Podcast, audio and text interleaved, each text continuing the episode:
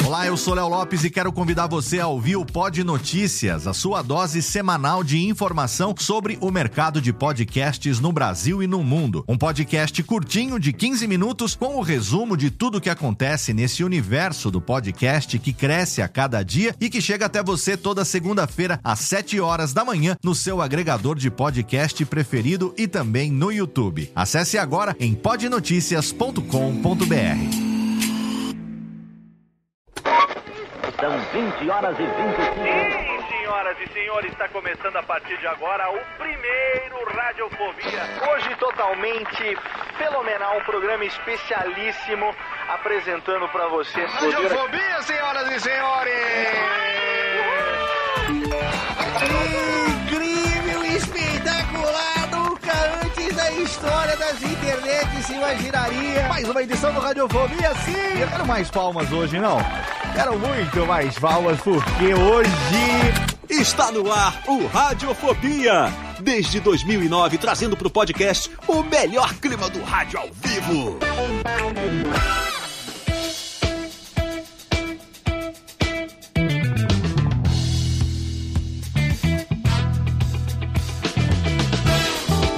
Saudações nipônicas, ouvinte radiofobético. Eu sou Léo Lopes e tá no ar pela Radiofobia Podcast Network. Mais um episódio do seu podcast que chegou aos 14 anos. Mais. Nós entramos agora no nosso 14 ano. Mais um episódio do seu Radiofobia. Alessim, Rubens e Jorge, eu quero muito mais palmas hoje. Por não, quero mais, mais, muito mais palmas hoje, porque hoje é um programa especialíssimo. Tá bom, chega também.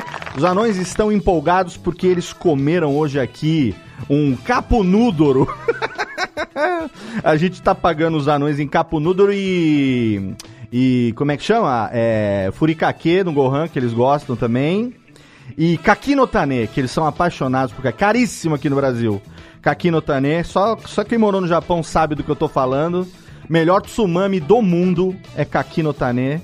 E caríssimo aqui no Brasil, 40 reais um saquinho de, de, de 200 gramas. Você tá louco? Manda pra nós aí, Vitão, que aqui no vamos falar sobre isso também daqui a pouquinho, porque sim, hoje nós temos aqui um podcast especial. A gente vai falar sobre estudo do idioma japonês. Quem me acompanha aqui ao longo desses 13 anos sabe que eu sou um praticante do idioma japonês devidamente formado no Japão como tradutor e intérprete.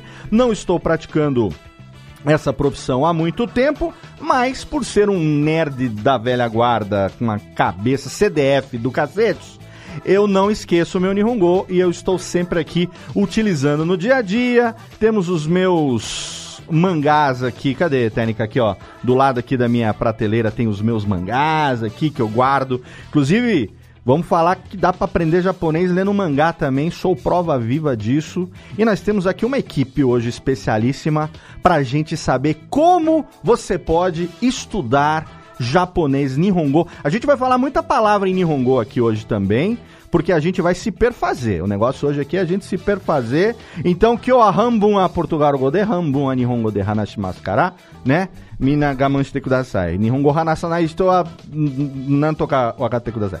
Então, se vira pra entender o que nós vamos falar hoje aqui, porque eu tenho ela que começa, ela não fala japonês, mas se ela quiser, ela vai poder falar.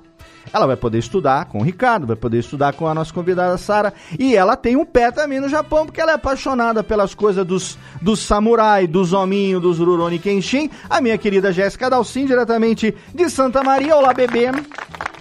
Olá, aí uma oportunidade, você otaku que usa aquela camiseta sem saber o que tá escrito? Exatamente. Aí, ó. Né? Exatamente. Eu tenho essa frustração. Eu cheguei a comprar livros em japonês em 2002, 2001, Hum, porque eu achava que eu ia aprender japonês em algum momento da minha vida. mas vai aprender, pode aprender. Não, ainda vou, Porra. ainda vou. As- os livros estão aí, não me desfiz deles porque a fé persiste. Com certeza. E Né? você tem um Então- pé, você tem um pé no Japão, assim, você tem o quê? Tem três katana na sua casa, três espadas samurai, um Tem. marido que é professor de. De que, que ele dá aula, hein? De Kendo, de Aikido, de quê? É, não é. O nome da arte marcial é Pakwa, na verdade ah, é chinesa. Pacuá, olha É aí. Muito bem. Mas ela, mas, mas claro, tem toda toda a questão oriental sempre me chamou muito a atenção. É aquela coisa assim de você quando. A coisa do otaku, né? Eu sou. Eu, eu era otaka antes do termo existir, né? Sim, Pelo menos exato. aqui, antes de ser disseminado. E de eu muitas vezes me identificar muito mais com valores japoneses, vamos chamar assim, Uhum, sim, do que com valores do jeito de ser do brasileiro, vamos dizer. perfeitamente. De alguém chegar é, com, com determinadas coisas e dizer, ah, você é muito de tal jeito. Eu disse, mas é seu jeito. Seu jeito que as coisas deveriam ser, sabe? Exatamente. Eu compartilho daí, disso também, você viu? fica assim, mas, né? Eu compartilho disso também. com outras coisas. Compartilho disso também. Pontualidade, né? A questão É, da cordialidade. Japonês, Reigi Tadashi. Né? Japonês fala Reigi Tadashi, pessoa cordial. Eu sou cortês. Eu não sou o Raul, mas sou o cortês da Jéssica também. Uma menina A cortês. urbanidade. Não né? confunda Você- a cortesia com cortesã também, né? Não pode Não, confundir. também Seja bem-vinda, Jessiquinha. Ela tá aqui hoje comigo, que ela é educadora e se interessa muito também. Tem os seus Rurouni Kenshin, tem as suas Kirubiro também, tem os seus, seus hominhas Sailor Moon. Inclusive, foi ela que presenteou É. o Vitor com Sailor Moons no passado, não, Não, foi? com, com o Thiago. Eu mandei Ah, para o Thiago. Thiago. Ih, pro Thiago, O exatamente. Vitor ficou chateado, hashtag chateado, porque Hashtag ele queria que eu tivesse chateado. mandado pra ele. A Seramun também mandou lá, então a Jesquinha tá com a gente aqui hoje. E só nós aqui da casa, porque agora é só os convidados pra gente poder falar hoje sobre o estudo do Nihongo, sobre como cada um, a experiência de cada um. E assim, característica que nós compartilhamos, né? Eu não sou descendente de japoneses, não tenho. A minha ascendência toda é espanhola, portuguesa, italiana, principalmente. E temos aqui um cara que a gente não falou sobre isso quando ele esteve aqui com a gente. Há exatamente um ano, estivemos aqui no dia 21 de março do ano da desgraça de 2021 de Nosso Senhor. Estivemos aqui com esse convidado que, pelo sobrenome, creio eu que seja descendente de portugueses, mas ele também tem cara de galego, é o mais japonês dos brasileiros que eu conheço Cantor, compositor, ele é artista, tradutor, vocalista. O cara já cantou com Hironobu Kageyama, é vocalista do Jam Project, dispensa apresentações. Meu amigo Ricardo Cruz, bicha vida, Yokoso, Tatabi, Tatabi, Radiofobia e Yokoso Irashaimashita. ありがとうございます。皆さんこんばんは。 ありがとうございます。 Mata que te curete, arigato né. ありがとうございます。Pô, saudade. Tava com saudade de bater um papo com você aqui, Léo. Um ano cravado, né? Que a gente não- Um ano não cravado conversava. e tô cumprindo a promessa feita naquele programa, apesar de um ano, né? Se bem que também um ano no mundo podcastal, nós estamos empurrando, você também tá fazendo seus vídeos. Recém agora acabou de fazer Sim. o primeiro show pós-pandemia, Ontem. né? Foi No ontem. dia É, anterior à gravação desse programa, Foi né?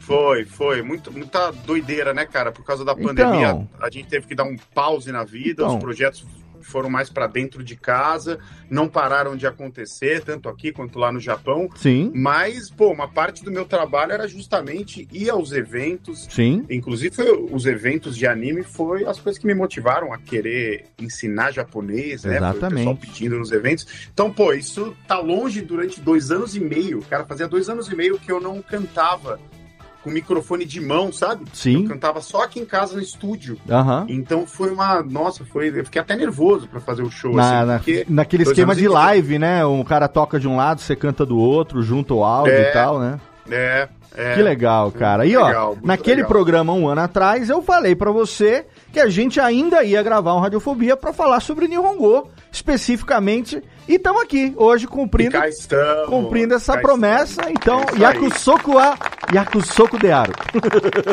Ai, ai, ya- tem- temos que cumprir os nossos compromissos. E nesse um Sim. ano foi muito bom, sabe por quê? Porque eu também pude ouvir outras coisas, né? Eu que trabalho profissionalmente com podcast, pude ouvir outras coisas.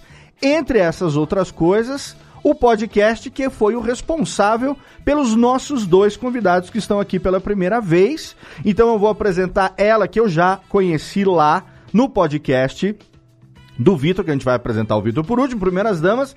Ah, ela tem uma escola de japonês online, ela, é- ela tem a Mirai Idiomas, ela tem o canal Fale em Japonês no YouTube. É, e quando eu escuto ela falando em japonês, eu falo: olha aí, tá vendo? Tá vendo? Isso que é pronúncia. Aí você fecha o olho, é uma japonesinha falando. Não, é a Sara Fuídio que tá aqui com a gente hoje. Seja bem-vinda. Konbanwa. Nossa, obrigada, tô até lisonjeada agora. Te obrigada arigato, pelo né? convite. Ya, kojira koso arigatou gozaimasu. né, muito obrigada. Obrigado Prazer, você. pessoal. Primeira vez aqui, muito feliz. E obrigada também pelo outro convidado, né, por ter né, Fazi- gerado é, essa por ter fazido, fazido a ponte. Ele que tá Fazido a fazendo. ponte entre nós. Ele que tá fazendo a ponte Brasil-Japão, porque eu tô aqui no interior de São Paulo, em Serra Negra, a Jéssica tá lá em Santa Maria, no Rio Grande do Sul, e nós temos a Sara que tá em São Paulo também, Sara? Onde você tá? Mogi Guaçu, pertinho, Mogi, inclusive, aqui do lado. Negra. Aqui do, do ladinho. lado, Fui pra Lindóia ontem, Ó, pertinho. Temos que marcar a Dá próxima. pra ter feito junto. Não é? Próxima vez que minha linda, minha pequena, minha namorada Natália estiver aqui, vamos marcar aqui um, um churrasquinho, um, takoya- um, economi, um okonomiyakizinho, né? Vamos fazer um sukiyaki desse aqui, que vai ser muito bom. e esse Vamos, cara tá no delícia. Japão. Então a Sara tá em Mogi Guaçu e esse cara tá lá pertinho de Hamamatsu. Onde que você tá mesmo? Diretamente do podcast do Japão, meu amigo Vitor Honda. Olá, galera. Estou aqui de Iwata. Iwata. de nominação Kombawa. É, Nihon nominação Ohayou gozaimasu. É isso, e Yoroshiku onegaishimasu, né, cara? Eu tô muito feliz de estar aqui. Ainda bem que você faz Yakin, famoso trabalho de madruga. Sim. Porque assim a gente pode gravar aqui à noite, enquanto você tá aí, hoje aqui pra gente, oito e meia da noite de uma segunda-feira, você já está na manhã de terça-feira do Japão, é isso? Exatamente. Eu já sei o que vai acontecer com vocês. Só que eu não posso contar, Já- senão eu vou bugar a linha temporal de vocês. Então já sabe do nosso futuro, parte. exatamente. E- Exato. E, a gente tava falando do negócio de ascendência, descendência. Ô Ricardo, você, o Cruz é português, né? Ou não? Isso, isso. Português, é, né? Cru- eu sou Ricardo Schiesari Barreto Cruz. Ah. Eu sou um vira-latão, assim, da Europa. Galegão, né? Que nem eu. É. É, é. Galegão. Tem, tem italiano, português, tem espanhol, não, não tem nada de japonês. E as embora tenha essa cara, as pessoas ainda me perguntam em relação à ascendência. Ah, é. Né? Eu acho que eu acho que deve acontecer. Essa é minha vida, minha a história. Sarah. Ah, certeza. Porque, ah, mas você tem ascendência. Você... Eu falo, Gente, dá, dá- pra ver que. Você é né? Nisei, Sansei, eu falo, gente, eu não sou. Não, não tem nem, nem não, não sei, eu não sou. A Sara, por exemplo, é, ela, eu já sei pelo podcast, mas ela vai contar aqui pra gente. Ô, Sara, você, sua mãe é brasileira, seu pai, se eu não me engano, é uruguaio, mas tem aí uma ascendência Isso. italiana, alguma coisa também, né? Tem, a minha família, a família da minha avó, na verdade, por parte de mãe é italiana, mas meu pai é uruguaio, então eu tenho dupla nacionalidade. Mas também me perguntam, ah, você é? tem ascendência japonesa, você é descendente? Eu falo, não. Nossa, mas você parece japonês. Eu falei, gente, ó, estampado na cara, muito fecha cara o olho, japonesa. fala pra pessoa, fecha o olho, Ó, me ouve falando em japonês, você vai me ver com cara de japonês. É, Quem vê, pensa, né? O que Mas é é, um elogio, interessante isso, né, cara? Porque para muitas pessoas, assim, é inconcebível alguém que não é da colônia japonesa falar japonês, ou alguém que não é da colônia japonesa gostar de cultura japonesa, ou gostar Sim. de anime, ouvir música japonesa. O que eu ouço, assim, de pessoas que, assim, muito, muito da família, né? Ah, porque eu canto, eu canto em japonês, vou num evento fazer show. Ah, que legal, mas nossa, só deve ter japonês.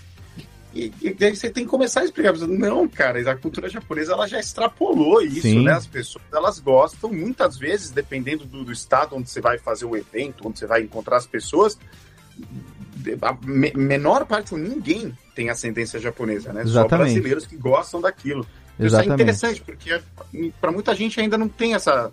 Não tá claro isso. Esse ano a gente vai celebrar, se eu não me engano, se não me falha a memória, porque quando eu trabalhei na Toyota foi o centenário da imigração japonesa, isso foi, se eu não me engano, 2011. Então agora 2022, acho que é 111 anos.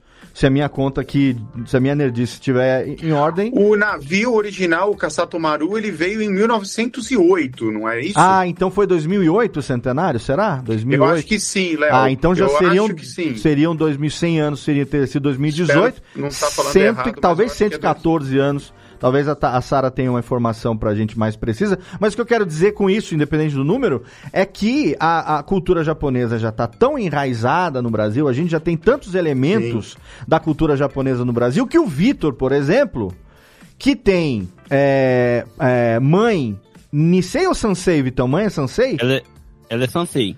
A sua mãe é Sansei e o seu pai, você falou que era Isso. paraibano.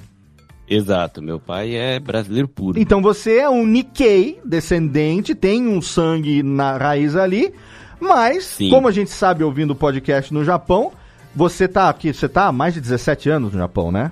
Isso, ao todo, juntar todo, né, as vezes que eu vim, voltei, acho que tem mais de 22 anos. Mais de 22 Japão. anos, inclusive a ponto de sofrer bullying na escola japonesa por ter o cabelinho enrolado. Exatamente, foi por isso que eu aderi o, o carequinha. E É. acabei me acostumando com isso. né? E, e, e aí isso é muito legal, sabe? Porque é, a gente tem experiências totalmente diferentes entre nós quatro aqui com relação à experiência que a gente tem, o tempo também, né? É, eu, apesar de ser o mais velho de todos, acho que de, você, de todos aqui sou o que tive menos tempo no Japão. Você ficou quanto tempo, Ricardo, no Japão? Não, eu fiquei, eu fiquei um ano é, estudando, fazendo intercâmbio mesmo, fiquei Hum. em Utsunomiya. Uhum. E aí depois comecei a participar do Jump Project, né, a partir de 2005. Sim. E aí eu ia meio que todos os anos, todos os anos. Ah, Eu tá. Passava um tempo lá, voltava, passava Temporadas, um tempo lá, né? voltava, passava lá. Temporadas, é. Mas de acordo com a agenda de trabalho- shows e tal, né? Isso, shows, gravações, assim, mas por conta do trabalho com eles e até o trabalho que eu fazia aqui no Brasil, Uhum. que muito evento e, e muita ponte para trazer os artistas para cá, Sim, a e o próprio trabalho com o Jan, né? sim. Então eu sempre vivi minha vida meio que uma parte dela em japonês, assim, sabe? Sim. Inclusive a gente se conheceu num Anime Friends, se eu não me engano. Foi. Que você tava junto com o Jam Project, Kageyama e. A, como é que chamava a menina lá? Tem os outros. O A Masami, Masami Okui. Masami Okui e o outro cara É. loiro também famosão lá, que era o. O Endo Masaki. Endo Masaki. Masaki, exatamente. E eu, na época, eu era recém-formado radialista, trabalhava na Rádio Banzai, É, ai, me lembro a rádio bem. oriental do Brasil, e como Sim. eu falava Nihongo, assim como a. Como é que ela chamava? A Miyuki Morikawa, se eu não me engano. Eu e a Miyuki, Sim, acho que sim. éramos os únicos que falávamos Nihongo na rádio, eu com essa cara de galego, a Miyuki, obviamente, é Nikkei, né? E aí a gente ia cobrir os eventos, então era sempre assim, era o galego, na época eu, era, eu usava raspado o cabelo também, então eu também era careca, galego, careca, gordinho, falando Nihongo junto com a japonesinha, e ali a gente fazia ao vivo com o telefone, com a híbrida. Aí quem tava no ar na rádio, a gente fazia cobertura e tal. E tem só uma foto nossa juntos no momento que eu tava fazendo a entrevista com um deles, você servindo também de, de intérprete ali com eles, né? E aí a gente foi se reencontrar mais de 10 anos depois. Olha a vida É, que, que pois é. né? Mundinho pequeno, né, velho? Pois é, pois é, e foi um grande momento, né? Assim, a- o Jan veio pra cá é, do três vezes. Uhum. E sempre foram grandes momentos, tá? Quando a banda tava completa aqui, né? Principalmente mais pro final, as, as duas últimas vezes que vieram com banda Sim. mesmo. Então fizeram a reprodução do show como ele é no Japão, aqui no Brasil. E você Aham. tava cobrindo esse evento. Foi em né? 2006, E é- se eu não me engano, 2006. Ou Cara, eu acho 2007. que Foi do- 2008. 2008? A primeira vez que eles vieram 2008, depois acho que 2010, 2012. Ah, então foi. Ou 2011, 2012. Eu tava no meu Enfim, finzinho na, tá. na rádio, porque depois, logo depois eu acabei entrando na Toyota, que aí eu fui trabalhar Sim. na Toyota, e aí eu tive que sair da- dos horários de madrugada na rádio. Então foi um dos últimos eventos, porque acontecia, se eu não me engano, lá, lá em setembro, alguma coisa assim, né? É, Eu não me lembro bem agora, Sim. mas enfim, foi Era em julho, em julho. Julho, mas, pô, foi meio do ano. muito legal. isso aí, meio É. do ano, meio do As ano. férias, né? Exatamente. Ô, Sara, você. Vamos falar um pouquinho aqui da sua experiência, porque você, eu ouvi no podcast lá do, no Japão, né? No podcast do Vitor, que você foi pro Nihon em 2005. É isso? E você ficou lá 10 Isso. anos, até 2015. 10 anos certinho, isso. E você foi. é, por- porque eu ouvi no, no podcast, obviamente, mas eu quero que você conte aqui pro, pro, pro meu ouvinte aqui do Radiofobia. Por que, que você foi pro Japão? É, você era jovenzinha, você entrou direto na escola de japonês. Que, Foi com seus pais ou com um dos pais? Com que circunstância levou você até o Japão? Certo. É, meus pais são educadores também, né? Hum. E minha mãe, ela era diretora em uma escola aqui. Nisso, Certo. em um projeto é, social que eles fizeram juntos, eles conheceram esse professor de uma... Professor não, na verdade, o fundador de uma escola no Japão para Uhum. brasileiros. Uhum. E ele se lembrou da minha mãe e fez o convite. Ah, que Aí minha mãe legal. conversou comigo, né? Falou, eu tinha 13 anos na época, então 13 anos a gente não, né, não sabe muita coisa ainda, né? Enfim. Aí ela falou: olha, Sara, tive esse que eu sou filha única, né? Então eu e meus pais, a gente sempre foi muito amigos, assim. E ela falou: olha, Sara, tive esse convite, que você acha? Querendo ou não, também tava na adolescência, né? Então, um período meio traumático para todos os adolescentes. E aí eu falei, mãe, lá neva. Ela falou, neva? Aí eu falei, então, então vamos. Que era, era esse o pré-requisito que eu precisava. Meu sonho era ver neve. Ah, que legal. E aí ela conversou, combinou com meu pai e tudo, e resolveram ir. Então minha mãe foi no comecinho de 2015, Hum. eu fui em julho de 2015 e meu pai foi em dezembro. Certo. Então nós morávamos nessa comunidade brasileira que tinha escola lá, que é em Toyota também, né? Da, inclusive da fábrica. Certo. E moramos com o objetivo de ficar três anos, era o contrato deles. Aí eu entrei já na escola japonesa, eu fiquei meio ano na escola brasileira. Aí eu já entrei em uma escola internacional, na verdade, que era um currículo bilíngue. Uhum. Ah, aí deu os três anos, a gente é difícil não se apaixonar, né, pelo, pela vida no Japão. Então comentamos de ficar mais, estenderam lá o, o contrato. Quando bateu sete anos dos meus pais, eles receberam um convite para um projeto na América Central. Então os dois foram, só que eu tinha acabado de conseguir entrar em uma escola pública, uma faculdade pública. Certo. E eu falei, poxa, tão difícil, né? Então Aham, achei nossa. meio motainá, meio desperdício não, não aproveitar a oportunidade. Então eu fiquei por três anos sozinha, somando dez anos. Mas iniciei na escola bilíngue, sem saber nada de japonês na época. Eu me virava com o inglês razoável que eu tinha. E aí fui aprendendo na marra, no dia a dia. Josélia é sua mãe? Isso. Ela tá aqui. corrigindo no chat aqui, tá falando que é 2005, ó. Tá falando... Ela tá no chat aqui com a gente Aí no eu YouTube. falei o quê? Eu falei 2015? Eu acho que foi, mas ela tá aqui. Ah, 2005, 2005, gente, Sara. Ela tá 2005. falando aqui. Dona Voltei. Josélia, manda um Em beijo. 2015. Manda um beijo Olha pra dona Josélia aí, Tênica.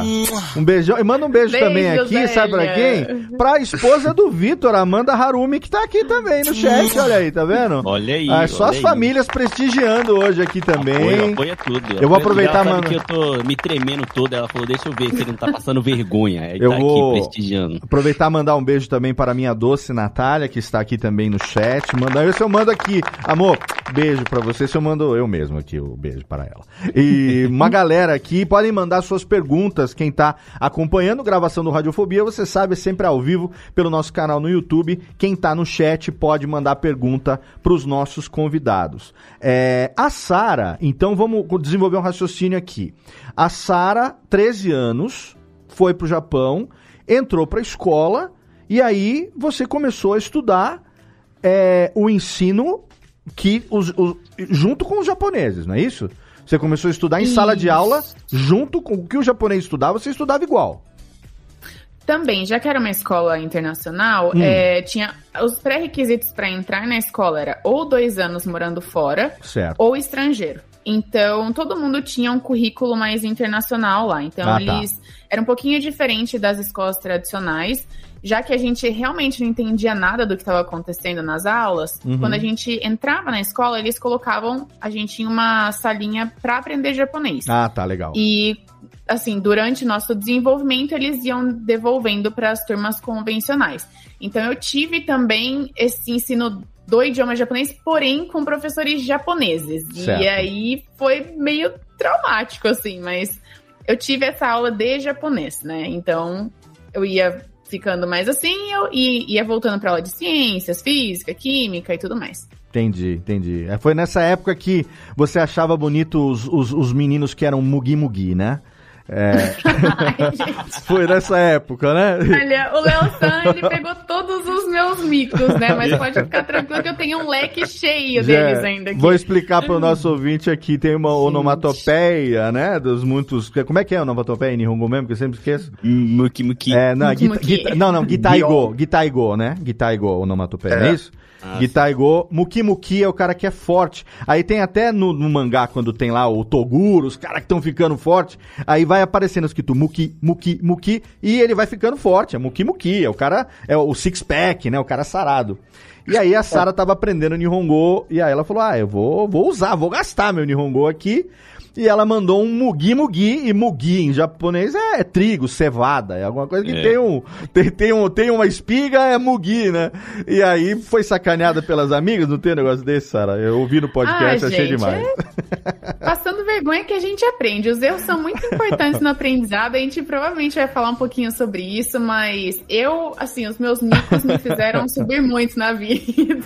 Ó, eu vou deixar claro aqui o link no post pra tudo, né? Pro canal da Sara do Fala em Japonês, pra Mirai Idiomas, que é a escola, no Instagram. Pro canal do Ricardo Nihongo também, que eu também tenho, participo do grupo no Telegram. Recomendo você participar, receber em primeira mão os links dos vídeos que vão sair logo em seguida, se- no máximo no dia seguinte. É, e tem muita coisa legal. O da Sara mais voltado pro ensino mesmo, didático, preparação para Noryoku Shiken, para o exame de proficiência, que nós vamos falar daqui a pouquinho também e tal. E o Ricardo foca muito nas coisas do dia a dia, né? Então você quer saber o que, que é Irachai Mase, o que, que é Itadakimasu, da onde que veio o Arigato, você quer, sabe, coisas que todo mundo sempre quis saber, né? Será que realmente, assim como o doce casteira, que veio dos portugueses, que quando foram pro Japão, será que o Arigato vem do obrigado? É uma corruptela do obrigado mesmo? Ou isso é uma lêndia que puseram na sua cabeça? Então, tem lá o vídeo no canal do Ricardo, que eu achei demais esse vídeo, Ricardo. Muito bom, viu? Vou deixar o é link legal, lá. né, cara? O povo acha que vem de obrigado, né? Uma Eu escutei isso quando eu tava no Japão, cara. E a minha professora. tempo todo. É, a minha professora foi e falou assim: não, querido, né? né?" E você explica de um jeito muito bacana. É, eu, eu, eu sou. Pô, eu tudo, que- tudo que eu acho de coisa sobre o Japão eu acabo consumindo, ainda mais quando é feito por pessoas que eu admiro, né? Então você já acompanha há muito tempo, aí esse ano agora entre a nossa última entrevista e, e essa participação de hoje, eu descobri o podcast, que obviamente o link vai estar também na postagem, do Vitor, que é o No Japão, que tá aí já há quase dois anos, Vitão. Vai fazer dois anos agora. Dois anos agora em Isso, maio. Vai. Isso, Olha aí. 70 episódios no ar. Tá vendo? Parabéns, muito legal, sobreviveu ao primeiro ano. Agora, Sobrevivi. a meta é os 100, 100 episódios e antes do centésimo eu quero estar lá eh, metendo meu bedelho lá com vocês, hein? Me chama ah, que se eu tiver vou. hein? livre é amanhã mesmo. Vamos gravar amanhã. Eu sou, eu sou todo encheridinho, vou lá participar do podcast dos amigos. Mas eu quero aproveitar para falar de você o seguinte: é, vai estar todos os links no post, obviamente. Quem quiser vai deixando pergunta aqui também durante a gravação para a gente fazer para os nossos convidados no, no- no último bloco. Você já teve uma experiência diferente, ô Vitor, porque você é, foi para o Japão criancinha e entrou no que, se eu não me, não me falha a memória, no que seria o equivalente ao, ao Shogaku Rokunen, o sexto ano, né? Isso, ensino fundamental. Fundamental. Hum, Você tinha o quê? Uns 10, 11 anos nisso? 11 anos, quase 12. E você foi pro sou. Japão com. é, os seus pais foram trabalhar, você, a sua mãe é Sansei. Ela falava Nihongo, você teve Bachan que te ensinou alguma coisa. Como que foi isso e chegar no Japão? Porque você falou, pelo que eu vi no podcast, diferente da Sara, que foi para uma escola internacional e teve, digamos, um período aí de adaptação, né, bilíngue e tal. Você foi direto com o professor falando Nihongo, entendeu, entendeu, não entendeu, o Akate Kudasai, né? Se vira. Sim, foi desse jeito. Eu cheguei, meus pais vieram, né, como decassegue pra trabalhar. Eu não queria vir, né, na época eu não entendia nada de Japão. Eu queria estar perto dos meus amigos no Brasil, Claro. criança, né, queria jogar bola na rua. Pô, Então quando eu cheguei aqui, eu tive uma experiência um pouquinho diferente. Eu odiava tudo. Eu não Ah. queria estar no Japão, porque eu não entendia ainda, não sabia que era privilegiado, né? uhum. Então hoje eu já amo o Japão, não vou embora daqui por nada. Mas na época eu não gostava e entrei na escola, assim, direto. Não tinha amigo, na escola não tinha brasileiro e eu não sabia falar nada, nada mesmo. Então aí eu entrei aula em japonês, aí me cobrava dever de casa, aí tinha que comer o almoço da escola japonesa, né? Que na escola japonesa tem um almoço e você tem que comer enquanto toma um leite, né? Eles dão um leite pra tomar. Eu ficava, caramba, Olha aí. A galera daqui não sabe, o leite. brasileiro vai pra Anime Friends, só quer saber de tomar mup. Ninguém sabe da onde que vem esse negócio. No Japão eles obrigam você a tomar o leite, né? Sim, é, o almoço é só leite, não pode tomar mais nada. É caixinha de leite lá e tal. E o meu único professor era um professor japonês também, já senhor de idade, e eu era criança, e para mim aprender era muito difícil, porque esse senhorzinho tinha um problema de saúde, ele era bem, ele era idoso mesmo, né? Aham. Ele tinha um problema que aqui no Japão é muito comum. Quando você vai numa clínica, sempre tem bastante idoso e é e não consegue segurar o gás. Oh, Né? Oji-chan peidão. Onara no Oji-san. O Narano-de-san. Muito Então, bem. durante a aula ele ficava peidando e eu não conseguia levar a sério a aula, sabe? E criança, sabe? Imagina você com 11 anos, sabe? Um Traumático, senhorzinho- né? Aí Eu falei, imagino aquele Oji-chan chegando assim, ah, no, Minasan, oh, Era desse jeito, ele andava meio curvo assim, sabe? Já. Que sabe? desu né? Era bem isso, bem isso mesmo. Então foi bem assim. No começo eu não que eu chegava nos meus pais assim, e aí, já juntou o dinheiro, vamos embora, sabe? Ai, Então, Cristo. Até eu me acostumar com tudo. Eu só comecei a gostar mesmo do Japão e do japonês quando eu fui pro Chugaku, que é o ensino fundamental 2, né? Uhum. Que aí, é, graças a Deus, ali em Hamamatsu, que é onde eu morava, tinha uma estrutura melhor, porque tem muito brasileiro, né? Certo. Então, Sim. tinha uma escola em é, Kokusai Gakko, Uhum. que era só para estrangeiro, que Escola ia na- internacional, no né? período da é, no Uhum. período da tarde, a gente podia sair da escola na hora do almoço, pegava o ônibus, ia para essa escola e ficava o resto da tarde lá aprendendo japonês. Uhum. Aí foi aí que eu aprendi japonês, né? Eu lembrei esses dias até que eu fui no castelo de Hamamatsu e a escola ficava na frente. Eu falei, ah, não, Ah, aqui tem um vídeo, inclusive, lá no seu canal, no Japão, no YouTube. Eu vou deixar também, obviamente, o link no post. É, Sim, é, dos lá. castelos, tem lá o castelo de Hamamatsu, o castelo de Kakegawa que você foi, Takane também. Os Sim, vídeos tem. bacanas aqui. Galera, se inscreve lá no canal do Vitor no YouTube também pra prestigiar. Tem que fazer mais vídeo também, né, Vitão? Tem que É, eu tô, tô, tô arrumando tempo ainda. começar a é transmitir as gravações, que nem aqui no Radiofobia. O nosso foco é o podcast, sim. Mas a gente faz um agradinho pra quem acompanha a gente e transmite a gravação ao vivo também, ó. Ó que estúdio foda que você montou aí, depois de ter vendido 3 mil action figure do, do One Do Piece, One Piece, Sim. pô. Tem que mostrar Vendi- isso aí que você fez, cara. É, ainda, ainda vou chegar lá. É que o tempo aqui no Japão é, é dinheiro mesmo, né? Ainda mais que a gente É, vive realmente. sobre o DQ. Com certeza. então aqui é realmente. Com Mas certeza. é, foi assim que eu aprendi o japonês e pra mim foi bem conturbado, assim, até eu aprender, até eu colocar os pés no chão e falar assim, não, a gente não vai embora. Uhum. Né? Porque todo plano do brasileiro é isso, vir pro Japão, trabalhar dois anos e ir embora. Aí fica 20 anos, ou nunca mais vai embora, que é o meu caso. Olha aí. E você hoje é casado com a Amanda Harumi, que é também Exato. Maniquei, né? E tem uma Sim. filhinha. Tem uma filhinha ali, é Hikari. Olha aí, Hikari. Hikari eu adoro. Hikari-chan. Hikari. Hikari é um... Hikari, pra quem não sabe em japonês, significa luz. Exato. Hikari. A né? luz da minha vida. Olha aí, ah, que bonitinho. Manda, pode palminhas aí, Rubens e Jorge, palminhas. Palminhas para o Vitão. Amanda, você tá assistindo, você também é a luz da minha vida, tá? Olha aí, Beijo. ela é, com certeza, ela é, como diria a Caldrogo, lua da minha vida. É assim que eu chamo a minha namorada, lua da minha vida. Aí, se ela responder pra você, meu sol e estrelas, você sabe que é fã de Game of Thrones. Aí não tem, não tem, não tem erro.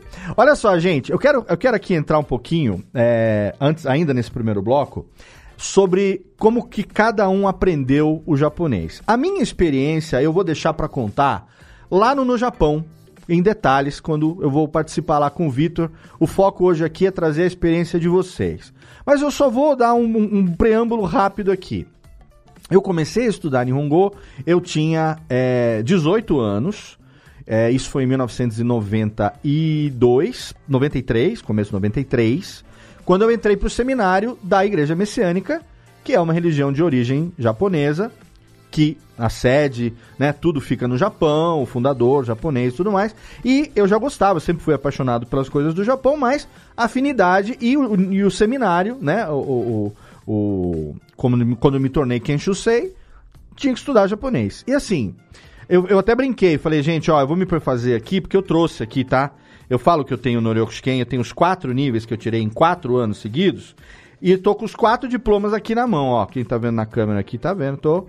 Yonkyu em 94, Sankyu em 95. Aí já no Japão tirei o Nikyu em 96, que eu fiz em Tóquio, e o Ikkyu em 97, que eu fiz em Nagoya. Hoje em dia, esse, essa prova a gente vai falar no próximo bloco. Ela já tem cinco níveis. Mas por que, que eu consegui tirar quatro níveis, que eram os quatro níveis de proficiência, em quatro anos seguidos? Primeiro, porque eu sou CDF. Ponto. Né? Sempre gostei, né? eu sou otaku das coisas japonesas, nerd, nerd de Japão, sempre. Segundo, porque eu tenho facilidade para idiomas, falo pra caralho, tanto é que eu tô aqui, né? 13 anos fazendo essa bodega, profissional da voz, vivendo de falar. E terceiro, porque o sistema de ensino de Nihongo da Messiânica, ele era o melhor da América Latina e foi considerado durante muitos anos, porque era um regime de semi-internato. A gente estudava Nihongo pelo menos seis horas por dia. Então você não tem como não aprender. Entende? Não é um curso onde você vai frequentar a escola, e nós vamos falar sobre isso também para quem aprendeu de outras formas. Talvez vocês não sejam os melhores, talvez o Ricardo seja o exemplo, o exemplo um pouco mais próximo, diferente da Sara e do Vitor, que entraram num sistema de ensino no Japão e a experiência do Ricardo, a gente sabe pela participação dele antes, e que ele já falou aqui, que ele estudava Nihongo, mas é aquele cara que tem, assim como eu, tem que se esforçar pra caralho de algum jeito para absorver o máximo possível de informação durante o menor tempo possível para você poder fazer o que todo mundo quer quando vai aprender um idioma, que é entender o que as pessoas dizem, entender o que você lê e se fazer entender na comunicação também. Então o meu método, ele era muito facilitado é, pelo sistema de ensino que a gente tinha lá no seminário. A gente, nosso trabalho, entre aspas, era estudar Nihongo 5, 6 horas por dia. Durante quatro anos foi isso que aconteceu praticamente. Né? Então você imagina, a gente chega lá sem falar nada, sem saber o A o E, sem saber nada, né? Sem saber a, absolutamente nada. E a nossa sensei, ela era uma sensei japonesa é, mas ela falava português fluentemente. E uma coisa que é uma característica que eu vou compartilhar com vocês. A Sara e o, o Vitor é, falaram sobre isso, inclusive, já no, no Japão algumas vezes. A Harumi Sensei, que foi minha primeira professora de japonês, é, na verdade teve a Kato Sensei no Rio de Janeiro, depois a Harumi Sensei em São Paulo. É, mas uma característica é, nunca falaram português comigo mesmo depois que eu saí do seminário.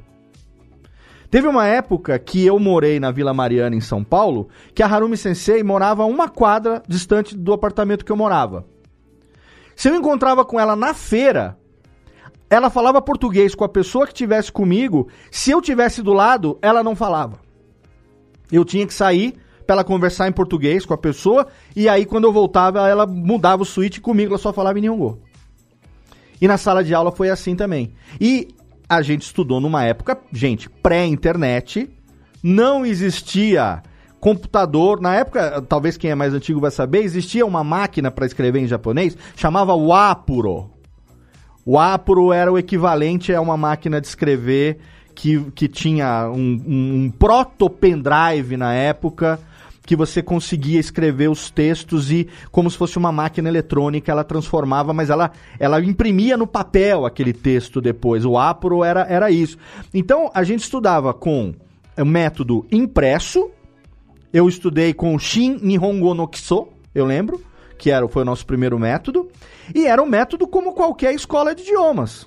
Começava que nem o inglês. Hi, what's your name? My name is Marcos. What is your name? My name is Ricardo. Nice to meet you, Marcos. Aquela coisa, né? E no Nihongo era a mesma coisa. Hi, watashi wa burajiru kara kita Leo desu. Né? Leo, Leo tomoshimasu. E aí vinha, anata no namae wa, watashi no namae wa Rao desu. Era o Rao-san, era o Kimo-san, era todos, era, é, é, era o, o método como se fossem todos os estrangeiros que estavam numa escola de japonês e a gente ia aprendendo, mas a gente tinha um monte de coisinha escrita num caderno, num livro, e a gente não sabia ler.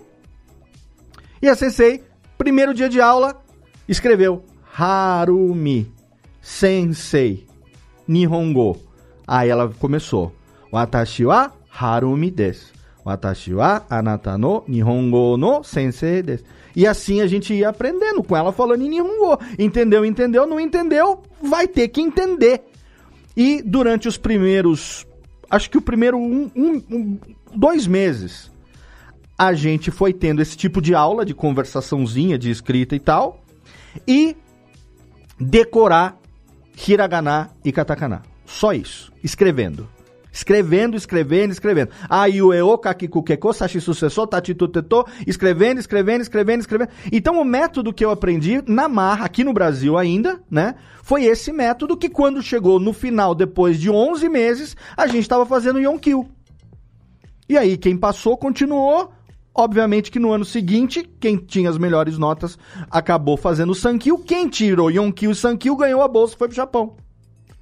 Então foi assim, obviamente que é um método que primeiro a gente aprendeu hiragana, a gente ia estudando, ela ia ensinando a gente a conversação, aí o hiragana, quando a gente aprendeu a ler o hiragana, a gente ganhou o quê? A gente ganhou o furigana, a gente passou a ter a leitura do som dos kanjis, né? Então a gente passou a entender que aquele kanji de hikari, que era uma letrinha só, escrito hikari em hiragana em cima, você falou: "Ah, então isso aqui quer dizer hikari", mas você não sabia ainda o que queria. Aí você tinha que fazer o quê? Decorar vocabulário. E aí vocabulário não tem jeito. Você tem que decorar mesmo.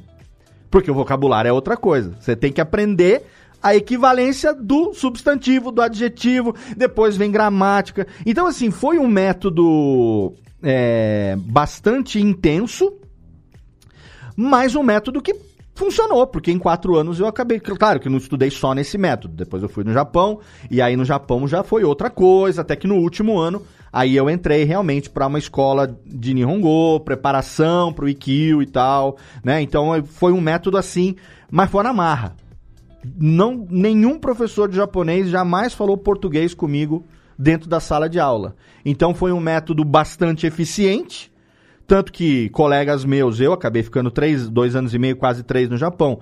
Teve colegas meus que ficaram 10, 11 anos, que nem a Sara, fizeram faculdade lá, se formaram lá, voltaram depois de, de uma década, né? Então foi um método assim que não serve é, de exemplo para ninguém que está aqui é, querer fazer, porque é um método que não existe você estudar japonês seis horas por dia durante, sabe, dez meses seguidos. Era um regime realmente de semi-internato. É, e aí, dito isso, é o, o máximo que eu vou falar de como que eu aprendi hoje. Eu quero saber de você, Ricardo Cruz. Você que sempre foi apaixonado pela cultura japonesa. Você que tinha vontade de entender o quanto antes para poder se comunicar também. Para você, você entrou numa escola, você fez curso. Como, como, conta a tua experiência pra gente. Como, que ano que foi, que idade que você tinha e como foi o teu método, o método que você aprendeu? Eu fui, eu comecei com de 13 para 14 anos. Antes disso, na infância, eu fui, eu sou muito fruto da geração Manchete, né? Uhum. Que fez muito sucesso com Tokusatsu aqui no Brasil, com Changeman, com Jasper, com Jirai, Lion Man, todos esses seriados. E eu completamente alucinado por esses seriados, gravava em vídeo, assistia sem parar. E nas aberturas, as músicas, primeiro, elas eram é, em japonês, eles não traduziam as músicas. Sim. Coisa que começou a acontecer depois com Cavaleiros, né? Começou a ter as versões em português. Na Sim. época não tinha muito. Uhum. Disco e tal, mas na TV não. E, e, eu comecei a ver os kanjis, eu comecei a ver aqueles ideogramas, aquelas letras complexas, aquelas. aquela, que minha mãe chamava de árvores. Como é que você entende essas árvores? Ela falava. Ah, assim. é. Parece os galinhos, né? Parece um desenho, assim, né? Uhum. E eu começava a copiar isso no caderno, e aleatoriamente, sem saber o significado, copiando errado, igual eu via na TV. Então, o meu primeiro fascínio, minha primeira vontade de aprender veio daí, meu primeiro uhum. impacto, assim. De 13 para 14 anos, eu enchi bastante meu pai, né? Já era a febre dos Cavaleiros do Zodíaco também. Eu surfei de uma febre para outra, né? Eu Sim. saí da febre do Caspion e, e, e, derivados e entrei na febre dos Cavaleiros do Zodíaco. Uhum. E nessa época surgiu a revista Herói, surgiram as primeiras comunidades de fãs de cultura pop japonesa e eu acabei me inserindo nisso. É, e o primeiro passo foi querer aprender japonês. Perfeito. Né? E eu fui. É, num primeiro momento, eu descobri a liberdade. E você sabe, né? Isso é um privilégio muito grande de quem mora em lugares onde tem bastante colônia japonesa. Aham. Você consegue usufruir de uma estrutura feita para os descendentes, Uhum. né? E essa estrutura incluía locadoras de vídeo de VHS em que eu podia alugar as fitas, que são originalmente destinadas aos descendentes, Sim. da programação televisiva. Então, pô, gostava do Tokusatsu. É, nas locadoras japonesas eu conseguia alugar a fita do que estava no ar naquela hora Exato. Japão, na programação da TV japonesa. Então fiz muito isso. Comprei um livro, isso antes de entrar para a escola de Nihongo, na verdade, alguns anos antes. Comprei livro, comprei dicionário, era um dicionário da Aliança Cultural, um grossão, um dicionário muito bom, que eu acho muito bom.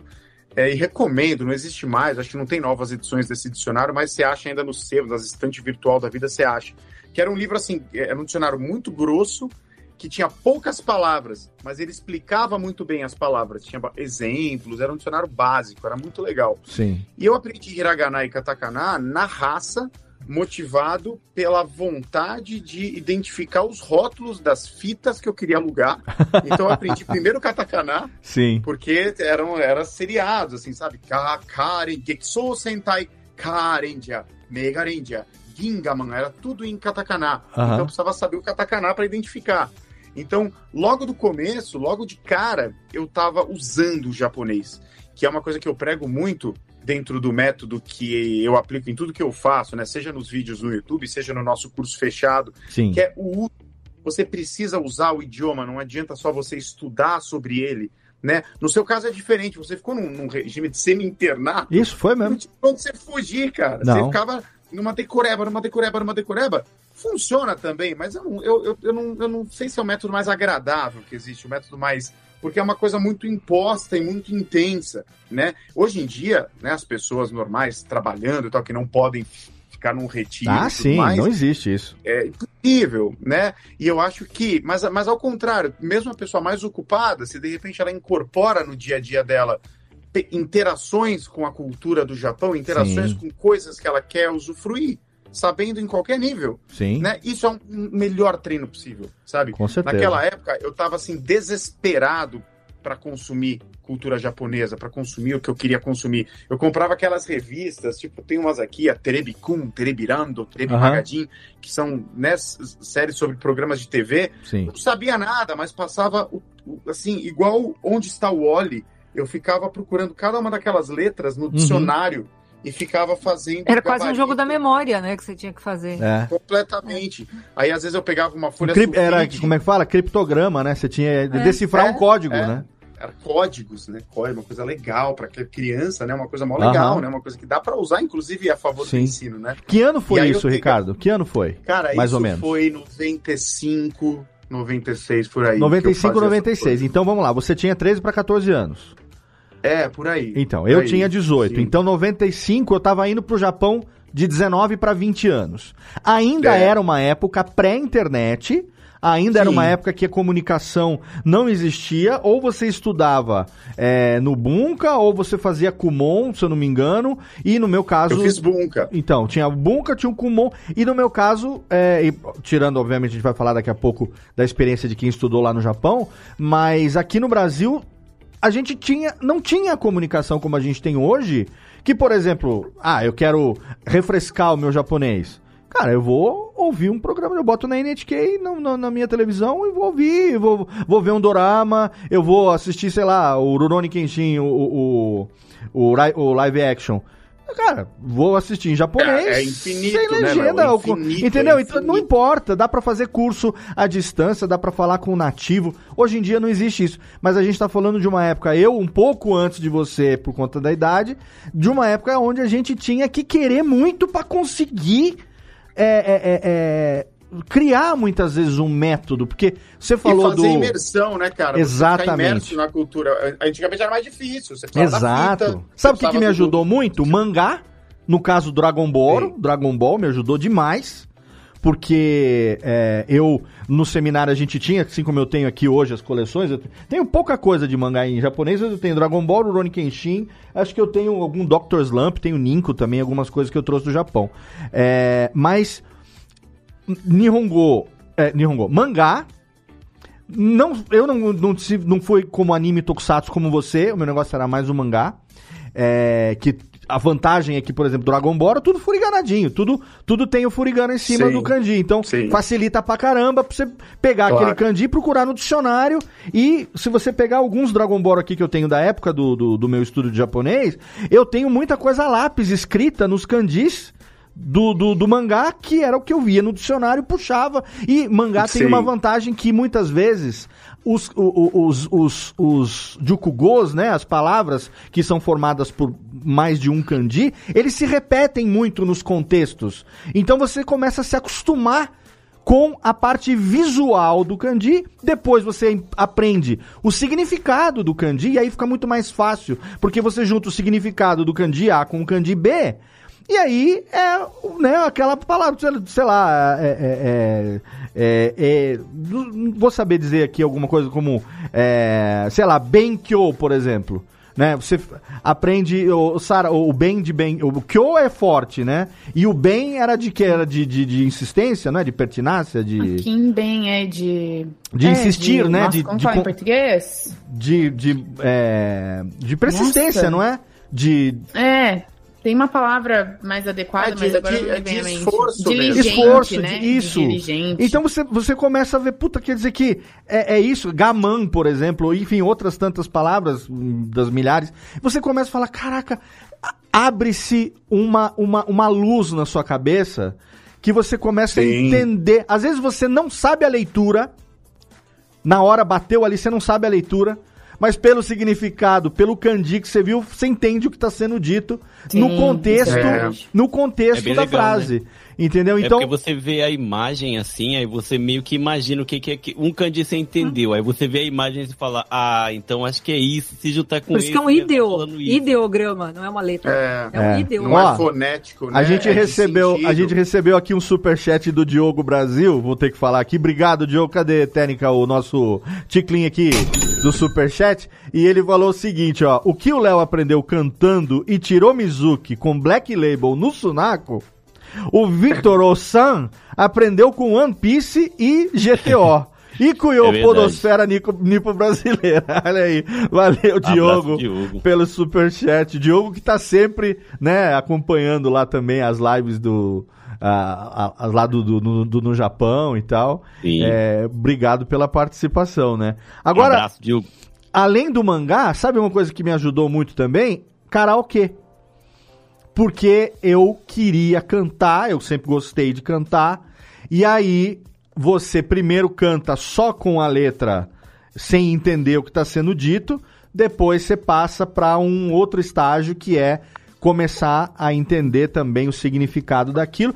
Era um método que eu tinha disponível. Mas você vê que, que, que, que coisa legal? O Ricardo gostava muito de tokusatsu, gostava muito de anime e foi buscar nisso também a motivação para ele estudar, coisa que para mim acabou o mangá e o karaokê ajudando Não, também. E é isso, Léo. É isso, cara. Você precisa de motivação, entendeu? Eu acho que é aquela coisa, é a diferença de quem aprende e quem tem um pouco mais de dificuldade de aprender. Eu acho que é mais fácil dar o exemplo com o inglês, porque geralmente quem vai atrás do japonês quer aprender. Mas o inglês nem todo mundo quer aprender. O inglês é para muito aluno é goela abaixo e a Sim. pessoa tem que ir para a escola e tal, não tem motivação e o método é chato, é repetitivo. É, Eu passei por um método muito chato japonês também no começo, sabe? Que é aquele, aquelas frases que não tem muito uso, né? Igual você Isso. deu de exemplo no começo, sabe? O Atachi no Namae, o Ricardo desse. Quem fala Ninguém isso? fala isso, exato. É, o- é que em português fala o meu nome é Ricardo, é até mais natural do que você ouvir o Atachi no Namae. Você não faz essa construção. Sabe? É, você fala mais um Ricardo Tomoshimasu, numa, Sim. num ambiente mais polido, ou só Ricardo desse. Para pessoas da sua idade, você fala só Ricardo. Aham. Entendeu? Isso, exato. Então você, hum, você fica aprendendo coisas que não têm uso prático.